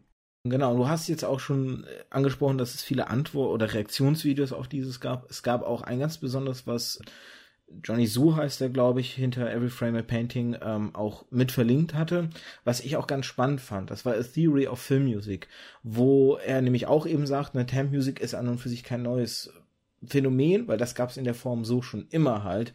Die Aspekte sind halt eher anders. Er zum Beispiel sieht es vor allem auch sehr stark an dem schon mehrfach erwähnten Hans Zimmer und die Art und Weise, wie er verändert hat, wie Musik seinen Einzug in Filme fand, weil er ja sehr diese computergetriebene Musik oder am Computer schreiben Musik revolutioniert hat oder mit reingebracht hat. Vorher war es ja so, dass Musik oft sehr teuer war und am Ende eines Films erst dazu kam, wenn der Film quasi schon geschnitten war und existierte und dann, naja, ne, man konnte auch nicht viel neu aufnehmen, weil das alles, wie gesagt, seine gewissen Preise hatte, wenn man da ein ganzes Orchester irgendwie an Musikern halt auch bezahlen musste und sowas.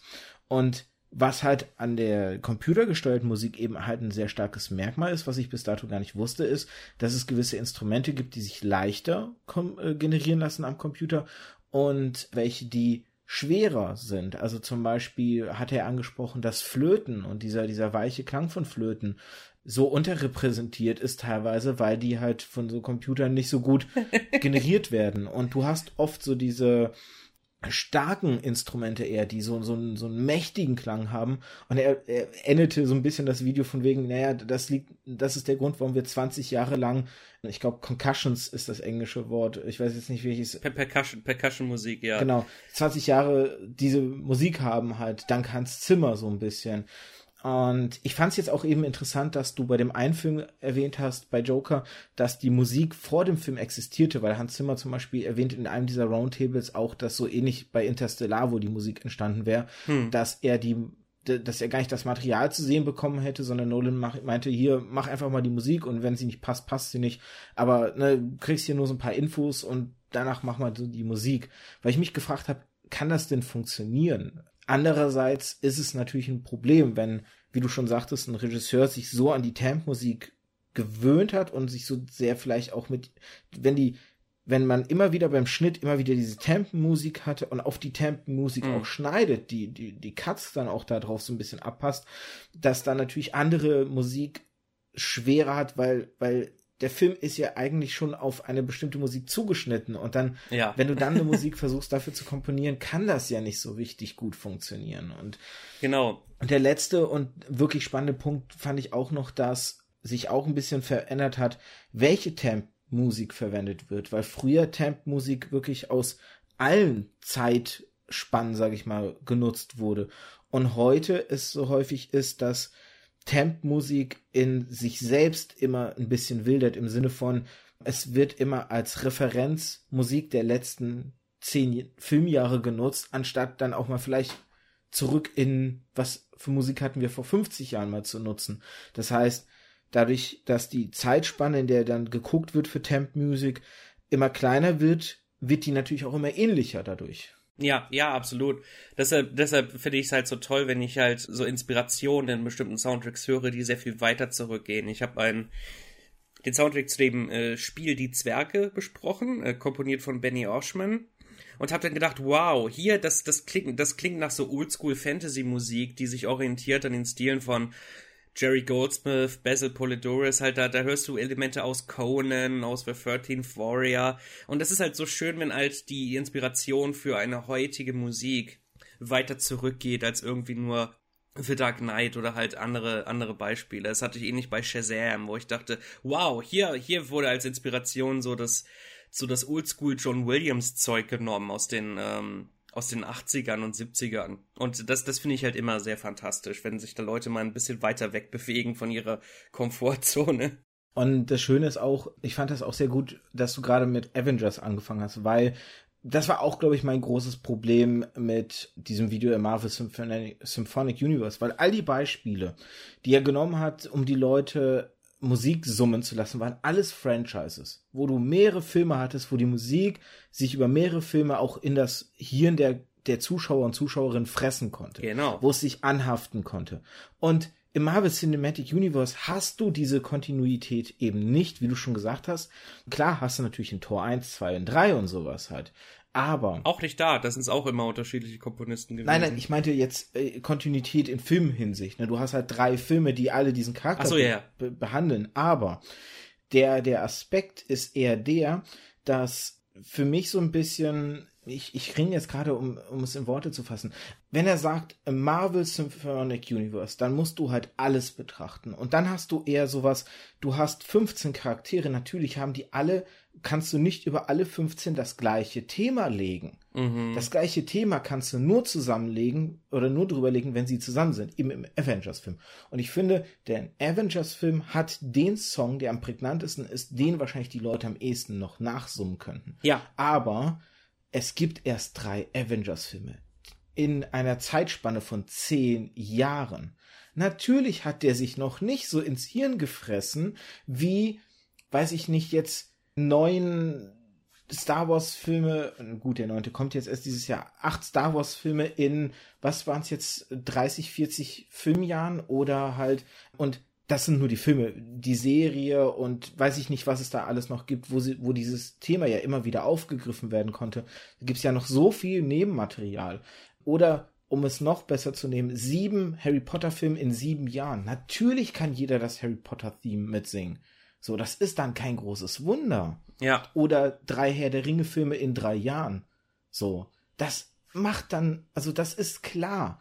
Und dann aber Marvel vorzuwerfen, ja, ihr habt kein übergreifendes Thema, ist so ein bisschen, finde ich, falsch, weil es einfach eine falsche Sicht auf das Ganze hat.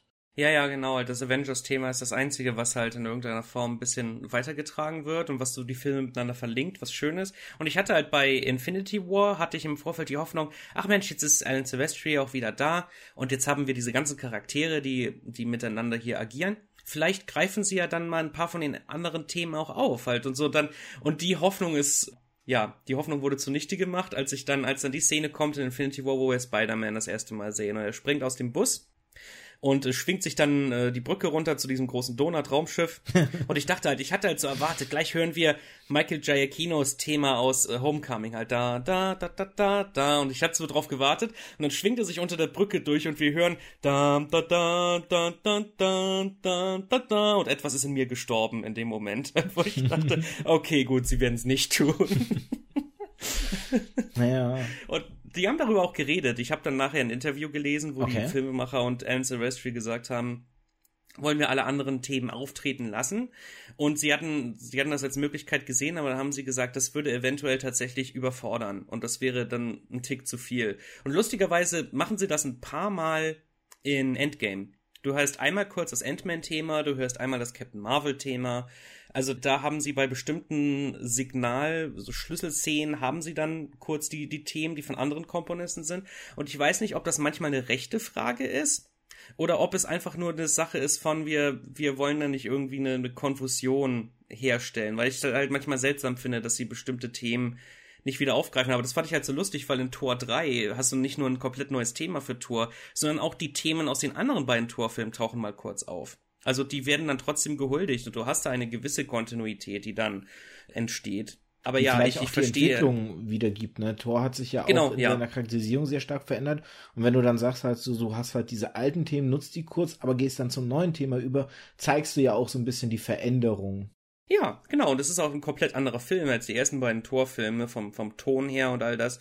Und da finde ich das auch absolut legitim. Aber es ist halt trotzdem, ich wünschte halt, wenn so jemand wie Brian Tyler vom allerersten Iron Man an dabei gewesen wäre und dieses tolle Iron Man-Thema aus Teil 3, wenn das halt wirklich seine definitive äh, Identität wäre, halt wie, wie viel, wie viel besser wäre das gewesen, weil das Brian Tyler-Thema wird auch kurz aufgegriffen im zweiten Avengers, von Danny Elfman dann sogar. Es ist schwierig, es ist extrem schwierig bei diesen, bei diesen ganzen Sachen. Aber das ist der Knackpunkt. Heutzutage bekommen die äh, Zuschauer halt nicht mal mehr die Erlaubnis, dass sich das Thema richtig in den Vordergrund spielen kann oder dass sie es oft genug zu hören kriegen, weil eins der Probleme ist auch, die Zeit der großen Vorspannsequenz ist vorbei. Hm. Du hast in so fast allen Tim Burton-Filmen hattest du halt diese große aus, ausschweifende Vorspannsequenz und da hatte dann Danny Elfman die Chance, sich schön in den Vordergrund zu spielen hm. und zu sagen, hier, hier ist meine Musik, hier ist meine Musik, hört sie euch an und findet sie dann wieder im Rest des Films. Und heutzutage hast du halt keine Vorspannsequenzen mehr so richtig, gerade im Blockbuster-Bereich. Und deshalb hat auch der Komponist keine Chance, dir von Anfang an mal seine Musik unverfälscht ja, vorzuspielen. Ja. Ich dachte auch jetzt eben, als du auf Iron Man zu sprechen kommst, du, du, du erwähnst gleich die Szene aus Iron Man 1.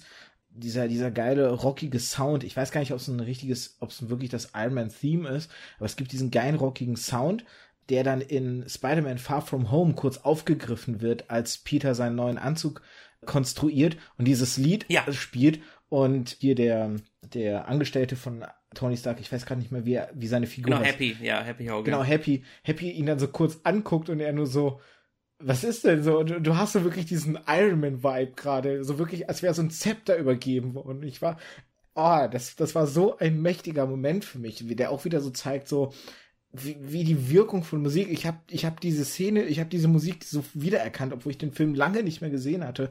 Und direkt so, oh Gott, oh Gott, oh Gott, das ist, das ist einmal, du, du bist quasi in den Fußstapfen von Tony Stark. Oh, das, war, oh, das war so ein schöner Moment. Sorry, ich bin gerade Ist ja halt doch lustig, wie, wie Musik, die ursprünglich gar nichts mit dem Film zu tun hat, dann mit bestimmten Filmen verlinkt ist. Halt, wenn da tatsächlich ja. Songs, präexistierende Songs.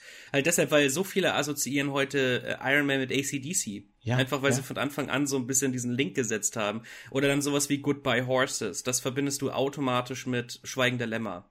Und wie er dort tanzt in seinem Bademantel und so weiter. Äh, diese, diese verstörende Szene mit, mit Buffalo Bill. Ja. Und es ist halt so lustig, wie dann bestimmte Filme sich Songs zu eigen machen und du hörst diesen Song und denkst automatisch an den Film, obwohl die ursprünglich nichts miteinander zu tun hatten. Ich finde, das ist so eine unfassbare magische tolle Wirkung, so wie bei Guardians of the Galaxy. Ich kann nicht mehr dann äh, ja. Come and Get My Love. Ich kann das nicht mehr. Ich verbinde das sofort mit Guardians of the Galaxy. Genauso wie jetzt auch inzwischen äh, The Chain.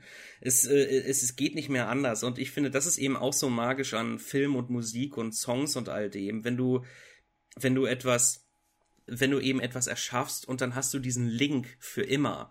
Und wenn du den, wenn du den Song in einem anderen Film hörst, dann fühlt es sich falsch an. Ich finde, das ist irgendwie magisch. Ich weiß, wir sind Oh Gott, wir sind schon bei eineinhalb Stunden. Wir sind weit drüber über der Zeit, die ich eigentlich sonst so. Aber ich finde es schön, weil es hat sich einfach gerade so organisch gegeben. Wir sind von einem Thema zum nächsten zum nächsten und es war, Gott, das, das fühlte sich jetzt nicht wie eineinhalb Stunden Reden miteinander an, sondern das war gefühlt so 20 Minuten dürften doch jetzt erst rum sein. Ich möchte einen letzten Punkt, wenn ich darf, noch aufmachen. Aber natürlich. Und zwar hatte ich in einem Video auch noch so den Aspekt gefunden, dass, ich kannte ihn jetzt nicht, vielleicht ist er für dich ein Begriff, Aaron Copeland mhm. hat mal fünf Arten definiert, wie Musik quasi das gezeigte Bild unterstützen. Das war in einem der Videos halt erwähnt worden. Und ich erkläre jetzt kurz, was die fünf Arten sind, sofern ich es jetzt richtig wiedergebe. Punkt, äh, der erste zum Beispiel ist, dass Musik die Stimmung oder ein Genre quasi unterstreichen können. Das hattest du ganz am Anfang sogar mal erwähnt. Ein schönes Beispiel, was dann in dem Video gezeigt wurde, war Bill und Teds verrückte Reise durch die Zeit, als sie im, im alten Western halt landen, spielt halt so diese klassische Musik, die du als Wildwest-Musik wiedererkennst halt. Ja. Wo dann wirklich, und man hat ja wirklich so, dass gewisse Musikstile erkennst du direkt mit Genres wieder. Ne? Du weißt, wie ein Western zu klingen hat. Du weißt, wie ein Science-Fiction-Film irgendwo zu klingen hat. Ne? Du weißt, wie, wie, weiß ich nicht, ein Fantasy-Film in gewisser Weise zu klingen hat. Einfach weil es da gewisse Stile gibt, die sich dann doch ja, verschmolzen sind mit dem, mit dem Ganzen halt. Ja, ja, ich finde das, ich finde das so faszinierend, wie das mit bestimmten Genres passiert. Eine der Sachen, die ich bis heute nicht begreife, ist, wie sich dieser Ägypten-Sound etabliert hat. Halt, welcher Komponist war der erste, der diese ganz besondere Melodieabfolge, weil ich meine, bei bestimmten Instrumenten, da achten die ja darauf, dass sie irgendwie Instrumente dann auch wählen, die, die zu dem Land passen, da benutzen sie dann so ethnische Flöten und das ganze Zeug. Mhm. Aber, dass die, du hast diesen gewissen Ägypten-Sound, dieses, diese, diese, diese Tonfolge Und wenn du das dann in anderen Filmen hörst, du weißt automatisch, das klingt wie Ägypten und du weißt nicht genau warum. Aber das ist, ich finde das so faszinierend. das hast du ja generell mit einigen Ländern. Du weißt auch zum Beispiel, wenn Russland ist, hast du auch gewisse ja. Instrumente und so. Da hast du sofort, weißt du, okay, das ist jetzt hier Russland und so. Aber bei Russland hast du eben auch den Vorteil, dass du dann spätere klassische Komponisten hattest, wie dann wie dann Tchaikovsky und andere, die dann halt diesen, diesen Sound dann auch mit in der Klassik etabliert haben, an welchem sich dann ja, ein Beispiel nehmen konnten. Aber in Ägypten hast du das nicht wirklich. Da hast du nur so eine grobe Ahnung davon, wie vielleicht historische ägyptische Musik. Ja, oder nimm dann, nimm dann wieder Black Panther mit der, mit dem afrikanischen Stil. Auch den erkennst du direkt oder hast direkt so das Gespür, okay, das soll jetzt Afrika musikalisch mhm. demonstrieren und sowas. Na, wo du jetzt ja auch nicht die, also ich zumindest kenne keine Komponisten, klassisch irgendwie Komponisten aus der, aus der Historie Afrikas, die diesen Sound uns irgendwie schon definiert haben, wie es jetzt eben ein Tchaikovsky mit russisch angehauchter Musik oder sei es jetzt auch, ich kenne jetzt zwar keine Komponisten bei Namen, aber du erkennst auch den Stil von japanischer Musik zum Beispiel sofort wieder anhand einfach oh. der Instrumente, die dort entwachsen sind aus der Historie. So. Genau, die Instrumente, die Tonfolge, ja, und das ist eben so faszinierend daran, genau. Und eben auch ja Copeland, wie er halt wirklich diesen amerikanischen Klassik-Western-Sound etabliert hat. Ich habe ein Album von ihm auch und das hörst du, das hörst du überall. Du hörst diese Einflüsse in, in, in Back to the Future 3 über ähm, was ist noch, du, du, du hörst das in, in Wyatt Earp bis hin zum zweiten Kingsman kannst du die Einflüsse von Aaron Copeland hören. Und das, das finde ich eben wahnsinnig cool darin. Irgendetwas wird etabliert und dann ist es irgendwie fest dabei. Genauso wie dann ja John Williams mit dem ersten Star Wars die Instrumental Großorchestermusik eigentlich wieder neu in die Filmmusik gebracht hat, wo diese Zeit in den 70ern gerade wirklich vorbei war. Und, da und dann ja, hat er das äh, ja. Sorry, nee, ich wollte ich dachte, du wirst ich wollte nämlich jetzt auf Star Wars weil Star Wars ist ja eigentlich auch Temp Music, die sich ja auch an Wildwest Musik inspiriert hat, um so ein bisschen auch dieses Abenteuergefühl mm. zu transportieren, ne? Wo wir wieder jetzt bei dem Punkt Ja, werden. du hörst du was von Korngold und äh, andere Sachen, also du, wenn, wenn man sich da ein bisschen auskennt, du hast da schon die, diese klassischen Einflüsse drin, natürlich. Genau, der zweite Aspekt von Copeland oder das zweite, die zweite Art ist um uns immer Gefahr quasi auch zu symbolisieren oder psychologische Aspekte zu unterstützen. Nimm zum Beispiel der weiße Hai. Ich finde, der weiße Hai funktioniert auch deswegen so gut, weil ähm, ich meine, die hatten ja damals das Problem, dass die ja diesen weißen Hai-Roboter hatten und der im Salzwasser oder Süßwasser, wie auch immer, Probleme hatte. Das heißt, die mussten ganz viel auf diesen Roboter verzichten. Aber die Musik schafft es, die, diesen, dieses, diese Gefahr und die Bedrohung des Hais für uns eben transportabel zu machen, weil wir sofort dann, wenn die Musik erklingt und dann immer schneller wird, je näher der Hai an sein Opfer kommt, das alles wird von dieser Musik getragen. Oder eben, nimm ein anderes Beispiel, irgendein Typ sitzt da mit seiner Frau am Tisch und sie geht da, also es war ein Beispiel so oder eine Szene, die in diesem Video gezeigt wurde, ich weiß nicht aus welchem Film oder Serie das ist. Ein Typ sitzt da am Esstisch und seine Frau meint so, ich bin gerade vom Essen wieder, äh, vom, vom Einkaufen wiedergekommen, irgendwie ist hier der Catch in meinem Browser, äh, meine Suchhistorie, alles gelöscht, alles wurde hier weggemacht. Und er so, hm. Und dann Nahaufnahme auf seine Stirn, wo so ein Tropfen runterfließt und dann so eine Musik, die das eben halt symbolisiert, diesen psychischen Aspekt, dass er jetzt hier gerade unter Druck sich fühlt und Angst hat, irgendwie äh, aufzufliegen, was, dass er das ja gemacht hat und man erahnt, weswegen er das wohl auch gemacht hat. Und auch das wird ja alles sehr gut von der F Musik getragen. Ja, genau. Das ist eben, das ist eben das Coole, diese ganzen verschiedenen Mittel, die sich über die Jahre etabliert haben was heutzutage halt immer leichter ist, noch einzufügen und nachträglich zu verändern.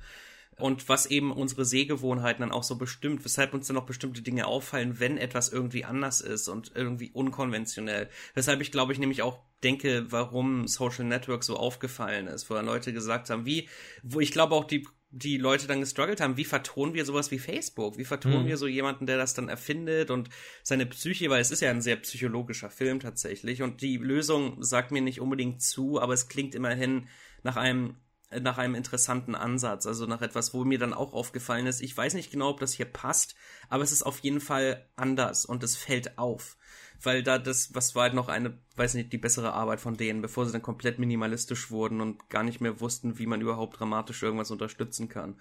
Aber ja, wenn, wenn irgendetwas dann wirklich anders ist, dann sticht es umso mehr heraus aus dem Einheitsbrei, als den viele heutzutage Filmmusik sehen, obwohl er das nicht ist. Weil ich, ich meine, das ist ja immer unfair, weil ich mich so detailliert damit beschäftige, kann ich all diese Melodien summen, da kann ich mich an all diese Dinge erinnern, weil ich das eben analysiere und anhöre und aufschreibe und äh, kritisch bespreche.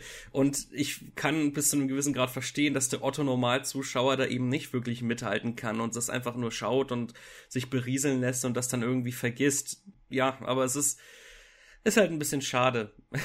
ich finde auch vor allem, früher hattest du auch stärker das Bedürfnis, dir so Film-Soundtracks zu kaufen. Ich kann mich, glaube ich, kaum an Film-Soundtracks der letzten 10, 15 Jahre erinnern, wo ich das Bedürfnis hätte, die haben zu wollen. Wohingehend ich davor durchaus ganz viele Film-Soundtracks, als ich auch nicht die finanziellen Mittel hatte, immer so wehmütig angeblickt habe und gedacht, oh, den hätte ich jetzt gern und den hätte ich jetzt gern. Irgendwie ist das so ein bisschen verschwunden halt, ne? Also ja, ich, bei mir auf jeden Fall nicht, weil ich finde, es wird immer Klar, großartige aber. Musik geschrieben. Und solange es immer noch ausreicht, dass ich halt für meinen Blog eine Top 10 Soundtracks schreiben kann und es ist nicht jeder einzelne Soundtrack drauf, den ich besprochen habe in dem Jahr, dann ist es ein gutes Zeichen. Halt, es wird kritisch, wenn ich dann wirklich irgendwie nach bestimmten Dingen suchen muss. Aber es ist, Bisher ist das noch nicht eingetreten, Gott sei Dank. Und ich denke ich mal. Ich meinte jetzt auch eher so, so in den Kaufhäusern oder so. Irgendwie nehme ich nicht mehr so, so wahr, dass Film-Soundtracks da auch so groß beworben werden. Ich weiß nicht, vielleicht ist das Ganze auch mehr ins Internet mm. übergewandert, dass eher dann auf YouTube die Soundtracks angehört werden oder eben auf ja, ja, oder Spotify iTunes. oder so halt, ne? Ja, du hast recht, weil es, äh, Soundtracks sind allgemein sehr unterrepräsentiert in den Läden, ja. Da musst du schon halt Saturn hat meistens eine vergleichsweise gute Auswahl, aber es kommt auch auf die Stadt an. Mediamarkt hat eine winzige Auswahl. Es ist, es ist echt unterschiedlich, weil du hast nicht diese, diese wirklich besonderen, diese besonderen Sachen, die sich wirklich darauf konzentrieren. Ich war letztes Jahr in, äh, in Amerika für ein paar Monate und da gab's in LA, das ist irgendwie eine Kette mit so drei Läden oder so. Das gibt's, ähm, wie ist es mal, Amoeba Music, äh, einen, einen Plattenladen und mit CDs auch. Und das Ding, also das war dieses Gebäude und da waren Reihe um Reihe, da waren diese unfassbar vielen, zigtausende Millionen von Schallplatten und CDs aus allen möglichen Genres. Und da habe ich halt geguckt, wo sind die Soundtracks? Und da habe ich es gefunden, relativ nah am Eingang auch. Und das war diese ewig lange Reihe. Und äh, diese, dieser, dieses ewig lange so Bodenregal und es waren Reihe um Reihe hintereinander diese ganzen Soundtrack-CDs und bestimmte Displays. Und ich habe mich da durchgewurstelt und dann habe ich gesehen, eine Stunde war vergangen und da war noch ein anderes Regal.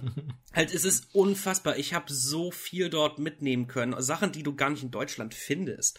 Es ist, ich habe insgesamt 80 CDs mitnehmen können aus Amerika. Wow. Von meiner Reise. Weil ich einfach, weil da die, die Mentalität natürlich auch ein bisschen anders ist, das Publikum anders, aber halt, es ist, ich war so überglücklich. Ich habe da wirklich richtige Schätze gefunden und war so stolz. Aber ja, halt in Deutschland allgemein ist das ein bisschen unterrepräsentiert. Deshalb, ich freue mich halt, dass es einige Facebook-Gruppen gibt, die sich darauf konzentrieren, wo du halt wirklich Filmmusik-Fans hast. Dass ich auch unter meinen Podcast-Kollegen Leute gefunden habe, die Soundtrack-Fans sind und sich dort auskennen.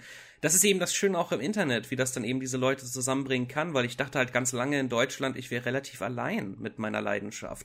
Dass ich da, dass es da irgendwie nicht wirklich Leute gibt, die sich für diese Musikrichtung interessieren. Aber dann durch das Internet und durch Online-Reviews und so habe ich dann gesehen, nee, es gibt Leute, die das anhören und sich da auskennen und das ist eben so schön daran, wenn man sich mit Leuten da austauschen kann, weil du kannst mit sonst jemandem dann über Queen reden oder Elton John oder Eminem, aber über Film bei Filmmusik gibt's halt leider nicht so viele und aber ich bin halt froh, dass ich dann doch Leute gefunden habe.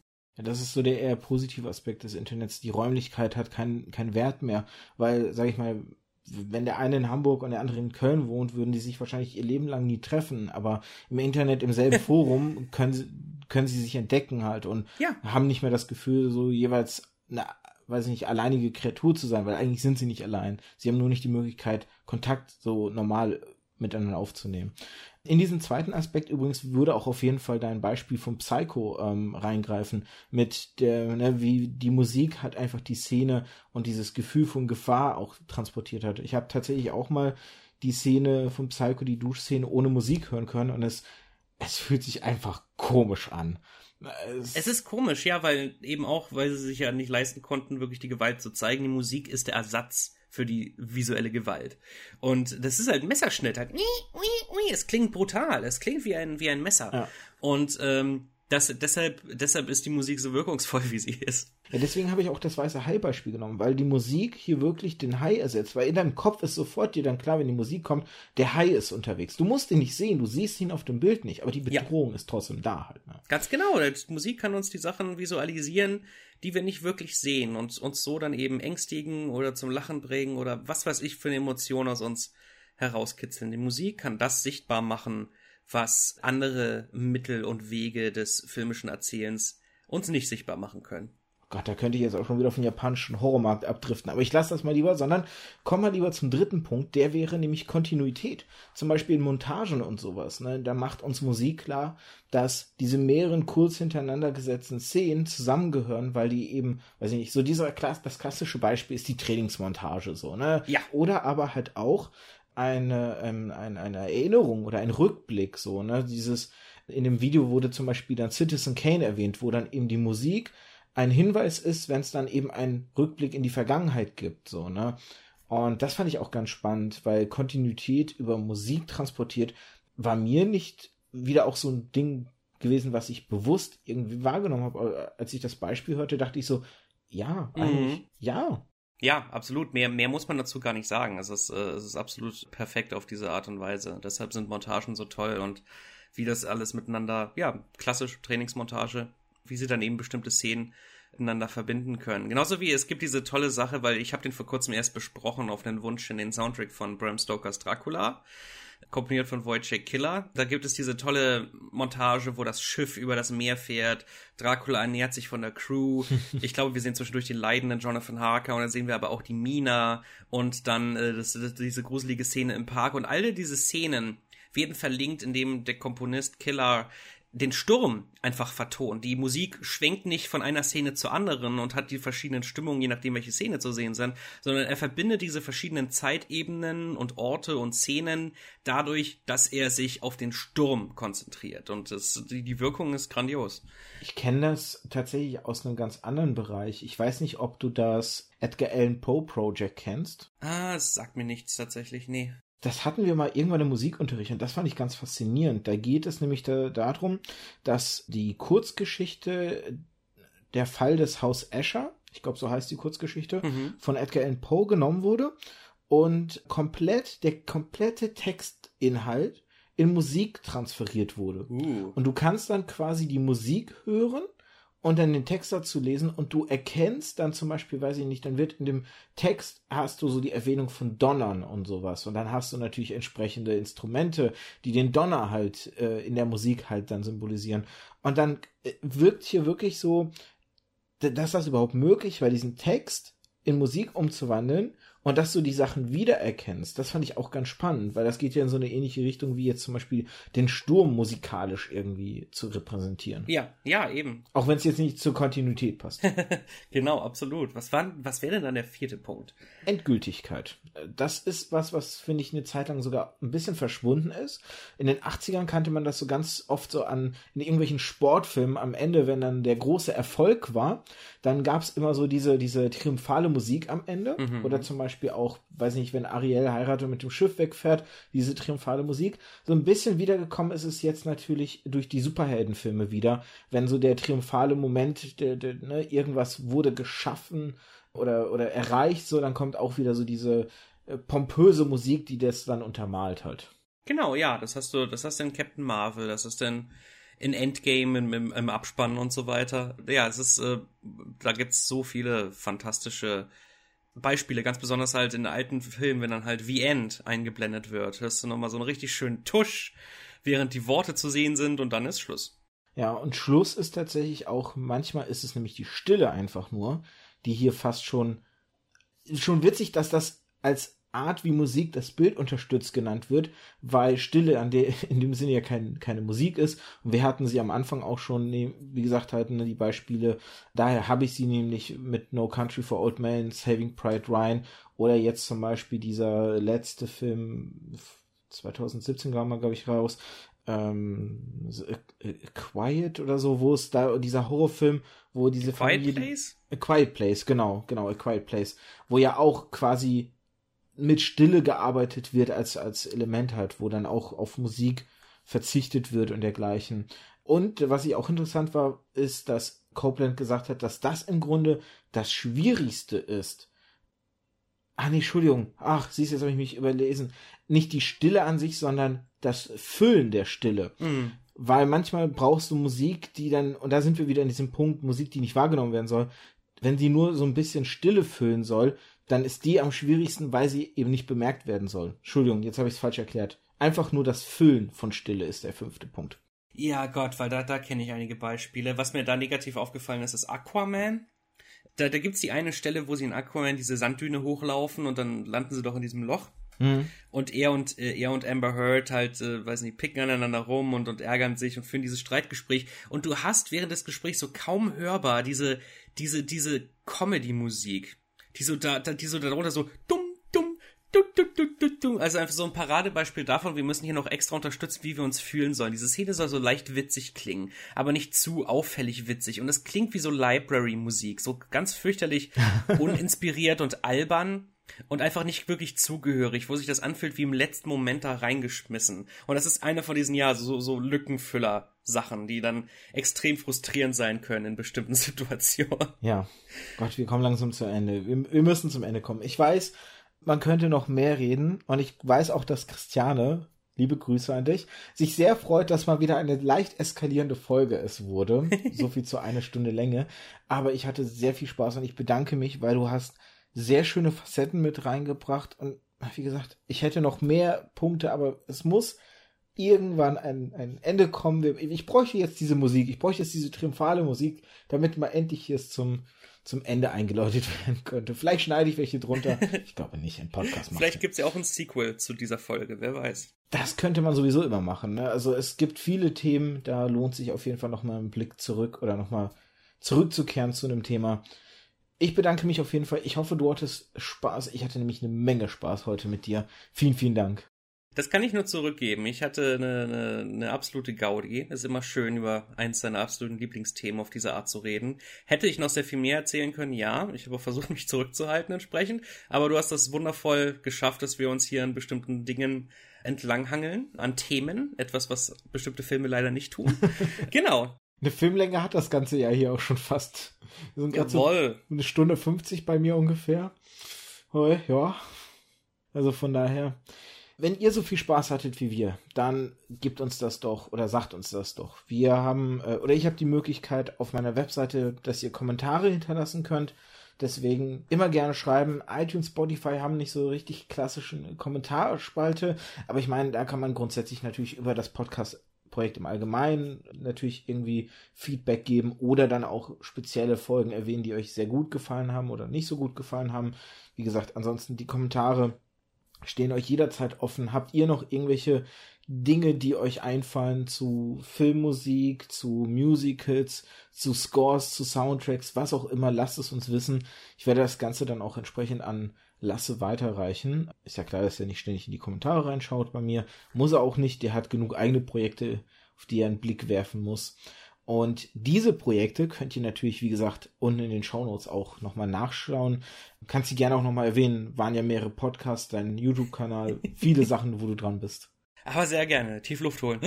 Okay. Also, ähm, mich findet ihr auf Facebook und Twitter at Lasse Vogt. Mein eigener Podcast trägt den Namen Fans About Films, zu finden auf Soundcloud und iTunes. Ich betreibe zusammen mit Live Press den englischsprachigen It's a 90s Christmas Podcast. Im Moment ist da gerade eine Pause, aber wir werden bald wieder zurückkehren, wahrscheinlich nächstes Jahr. Auch zu finden auf iTunes und podomatic.com. Mein YouTube-Kanal trägt den äh, Titel The Deppert. Dort bespreche ich immer die neuesten Filme, die ich im Kino gesehen habe und dort findet ihr auch meine Kurzfilme und andere Projekte und ganz besonders relevant für diesen Podcast, ich schreibe Soundtrack-Kritiken für scoregeek.wordpress.com. Sehr viel los gerade in letzter Zeit, sehr viel Traffic, wofür ich sehr dankbar bin. Dort findet ihr meine Empfehlungen für die Jahre, was Filmmusik angeht, sehr fundierte und halbwegs professionelle Kritiken. Schaut da unbedingt mal rein. Mir macht das Schreiben wahnsinnig Spaß und ich hoffe, euch auch das Lesen. Und das ist es soweit mit meinen Projekten. Ansonsten bin ich halt noch beim Telestammtisch zugange, wo wir auch immer die neuesten Dinge besprechen. Sehr detailliert. Big Shoutout to those guys.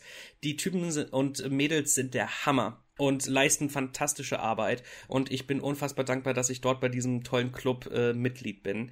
Und ähm, ja, schaut unbedingt auch bei denen vorbei. Und das ist es mit meinen Projekten. Der Werbeblock zum Schluss. Hast du ansonsten, abgesehen davon, vielleicht irgendwelche abschließenden Worte noch, weil ich überlasse gerne immer noch mal den letzten Gedanken meinem Gast oder meiner Gästin. Filmmusik ist selbst heute noch ein sehr unterschätztes Musikgenre. Bei vielen reicht die äh, Mentalität nur bis Star Wars und der Karibik und alles darüber hinaus kennen sie einfach nicht. Filmmusik ist definitiv ein Thema, mit dem es sich, äh, mit dem sich auseinanderzusetzen es wert ist. Und es gibt viele großartige Videos, die du eben auch verlinken wirst, die sich damit auseinandersetzen und wundervolle Blogs, die darüber schreiben, englische wie deutsche. Leider sehr wenige deutsche, aber hey, das macht mich umso exklusiver. Und ähm, ich hoffe inständig, dass einfach noch mehr Leute tatsächlich die Magie von richtiger Filmmusik, denn die Songs, wie gesagt, Songs können ganz wundervoll sein, aber es ist halt nicht direkt Filmmusik. Also, dass sie eben die Magie eben noch ein bisschen mehr für sich entdecken und zu schätzen wissen. Und dass ich hoffe, dass sich diese Mentalität ändert. Filmmusik sollte nicht zu hören sein. Und dass die Regisseure lernen, besser mit den Komponisten zu kommunizieren und zu arbeiten. Dass wir wieder diese richtig tollen Themen und äh, Momente bekommen, die eben auch für den Otto-Normalzuschauer erinnerungswürdig sind, welche den Film nur ein einziges Mal im Kino gucken. Ja, da gibt's eigentlich nichts mehr zu ergänzen. Von daher an der Stelle einfach von mir ein kurzes, knappes, schöne Weihnachten euch noch und ja, Cheerio. Cheerio, bis dann, ciao, ciao.